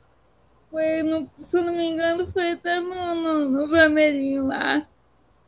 E ele foi. Eu me lembro que ele estava contando que ele foi ao mercado. Até eu uso essa, essa história dele nas minhas pregações às vezes. Ele foi ao mercado e ele se machucou nesse, nesse momento. que Eu não sei o que, eu não me lembro o que, que ele foi fazer mas ele se machucou e ninguém se importou com ele lá, quando ele machucou o dedo. Aí ele falou que Deus tinha mostrado para ele que era uma das formas que o, amor de muitos se alia. É, Eu falo, caramba, verdade. Porque se você não importa com o irmão que tá ali machucado, não importa se é grave ou não, mas machucou, e não se importou, não teve nem aí, o que que aconteceu? Amor não existe mais ali. exatamente. Amém, que eu te acompanho faz tempo? É isso, gente. É... Agradeço aí a todo mundo que, que, que participou. É, concordo aqui até com, com, com a Ademir aqui, não vai acontecer nada. Fica tranquilo, meu irmão. Se, se não acontecer, se não, não vai acontecer nada, cara, não tem porque você estar tá preocupado, entendeu? É. Vai fazer diferença nenhuma na, na sua vida, sabe? É, é, a fome, ela, em algumas pessoas, ela dá com mais intensidade, mais vezes, e algumas pessoas demoram a sentir fome, outras não sentem tanta fome, né? Mas uma hora chega, sabe? É. Então, assim... Na verdade, a, as lavouras já estão sendo atingidas, né? E os economistas já estão dizendo o que, que vai acontecer esse ano é, com relação aos gastos do governo, às taxações do agro e é, com relação, se, se vocês estiverem acompanhando, a Rússia está aumentando o preço do adubo, do, do, do dos é, adubo, esses inseticidas o, que o são vendidos para a lavoura. Então, já está acontecendo, não vai acontecer. A fome vai pegar todo mundo. O que eu acho legal é o seguinte: é, eu não gosto de igreja. Vamos, vamos dar como exemplo. Aí eu vou lá dentro da igreja e eu começo a gritar lá. Eu não gosto de igreja, eu não gosto de igreja. Ai, falou fertilizantes NPK. Obrigada. Isso uhum. aí, adubos fertilizantes. Aí, eu não gosto de futebol. Aí eu vou lá no Maracanã, eu não gosto de futebol, eu não gosto de futebol. Isso é coisa de retardado, sabe? É coisa de gente que não tem cérebro. A pessoa vem aqui, né? Agora é, é claro que eu estou estendendo um pouco mais a live. A pessoa vem aqui, eu não acredito que vocês estão falando. Pô, você é doido, mano. É. Entendeu? A pessoa tá ali fazendo uma receita ali, a culinária de bolo. Eu não gosto de bolo, eu não gosto de bolo, eu não gosto de bolo. Aí vai num bar, tá vendendo cerveja, refrigerante, bebida alcoólica. Eu não gosto de cerveja, não gosto de cerveja. Parece coisa de gente. Olha, rapaz, sério. É. Mas eu acho sensacional. Deus já, Deus já havia alertado que essas coisas iriam acontecer através dos profetas, através de sonhos. É, eu tenho acompanhado tudo. As notícias começaram a sair depois disso. Eu estou acompanhando as notícias do fim do ano e do início do ano. As lavouras já estão sendo atingidas, tá? É, inclusive, é, o pessoal do agro está pedindo socorro ao governo. É, está tendo inundações em Minas Gerais, seca e estiagem no Rio Grande do Sul, é, Santa Catarina também tudo alagado, Mato Grosso também sendo atingido pelos alagamentos, granizo atingindo também é, as lavouras. Então, assim, amados, já está acontecendo. O que Deus falou que ia acontecer já está acontecendo. Aí vem a taxação, é, o aumento do preço dos fertilizantes pela Rússia, vem a crise interna do Brasil, que os economistas estão dizendo agora. Eu assisti um, um vídeo ontem os economistas dizendo é, a respeito dos gastos altos do governo, o que, que vai acontecer agora, dólar aumenta, o, o, o alimento no, no prato, chegando no prato do brasileiro, vai chegar caríssimo. Então, assim, os sinais já estão aí, tá? O, alguns cientistas é, já estão falando da catástrofe climática que vai acontecer agora. Então, assim, tá tudo aí tá? Porque os cientistas da camada é mais visível, eles estão calados. São os cientistas é, anônimos, os menos conhecidos, que estão alertando isso. Mas eles não estão tendo espaço na mídia, então vocês busquem informação. Ó, falam que o Brasil é o celeiro do mundo, mas acredito nas catástrofes vai afetar a agricultura. Já está afetando a agricultura. As catástrofes já estão afetando a agricultura. O Brasil não será o celeiro do mundo virá fome. O Brasil, que é o maior exportador de alimentos, um dos maiores exportadores de alimentos para o mundo, já está sofrendo as consequências. Quando o Sol começar a se afastar num, num movimento de sequência Fibonacci, é, ele começar a se afastar do hemisfério sul, é, as lavouras vão sofrer com a ausência do sol. Não vai haver alimentos suficientes. Então, os irmãos que estão inteirados desse assunto, lá no, no, na Rede Vermelhinha, Relógio do Criador, na Rede Vermelhinha, é, canal Yeshua Oficial e tantos outros, Olhos no Céu também, todos eles já estão é percebendo. Muito bom, Davi, é muito bom. Isso. Então, vocês, vocês fiquem atentos, porque a, os sinais já estão aí, tá? Todo, Deus vai passar com juízo em todo mundo, em todas as ruas, em todas as vielas. Ele vai passar. Quem estiver descoberto da proteção de Deus não vai suportar. Quem estiver debaixo das asas dele vai estar protegido. Cuidem-se, busquem o Espírito Santo antes que todas essas coisas aconteçam. Está vindo uma grande miséria para o Brasil, uma miséria generalizada. Atentem o que eu estou falando, atentem, escutem, quem tem ouvidos ouça. Isso não está sendo pregado dentro das igrejas. Ninguém vai pregar que, olha, vai ter ciclone, vai ter terremoto, vai ter fome, senão as pessoas param de dar dízimo. Acordem. O dólar baixou e vocês vão ver o que, que vai acontecer depois vai ser um susto muito grande. Ó, as guerras vão aumentar intensamente. Intensamente. O Brasil vai ser atacado demais. Demais. Tá? Vai ser morte em massa, vai ser morte em massa, mas as pessoas não estão atentas para isso. Vamos lá, gente, encerrar a live. É, a gente agradece aí a presença de todos. Mas como é que assustar o povo? Oi? Não entendi, minha. assusta o povo. É, é. E a gente agradece a presença de todos, quem gostou, quem não gostou, quem curtiu, quem não curtiu, tá? Mas é, nós somos muito gratos a todos que participaram, que ouviram até o momento, tá bom? É, eu tô na, fazendo live é, praticamente todos os dias às 22 horas, tá? Exceto os dias que eu avisei para vocês que não vou poder fazer live, mas vou estar colocando comunicado fixado no, no aqui no, no, no, TikTok, tá? No feed. Caso eu faça, caso eu não faça, eu vou deixar um comunicado. Minha esposa também vai estar realizando a live, tá? As lives ou produzindo o conteúdo dela. A Mizinha também está sempre presente aqui é, no TikTok com vocês. Tá bom, meus amigos, meus irmãos, um forte abraço. Papai do céu abençoe a vida de todos vocês, né? E até a próxima live. Um beijo, valeu, fui.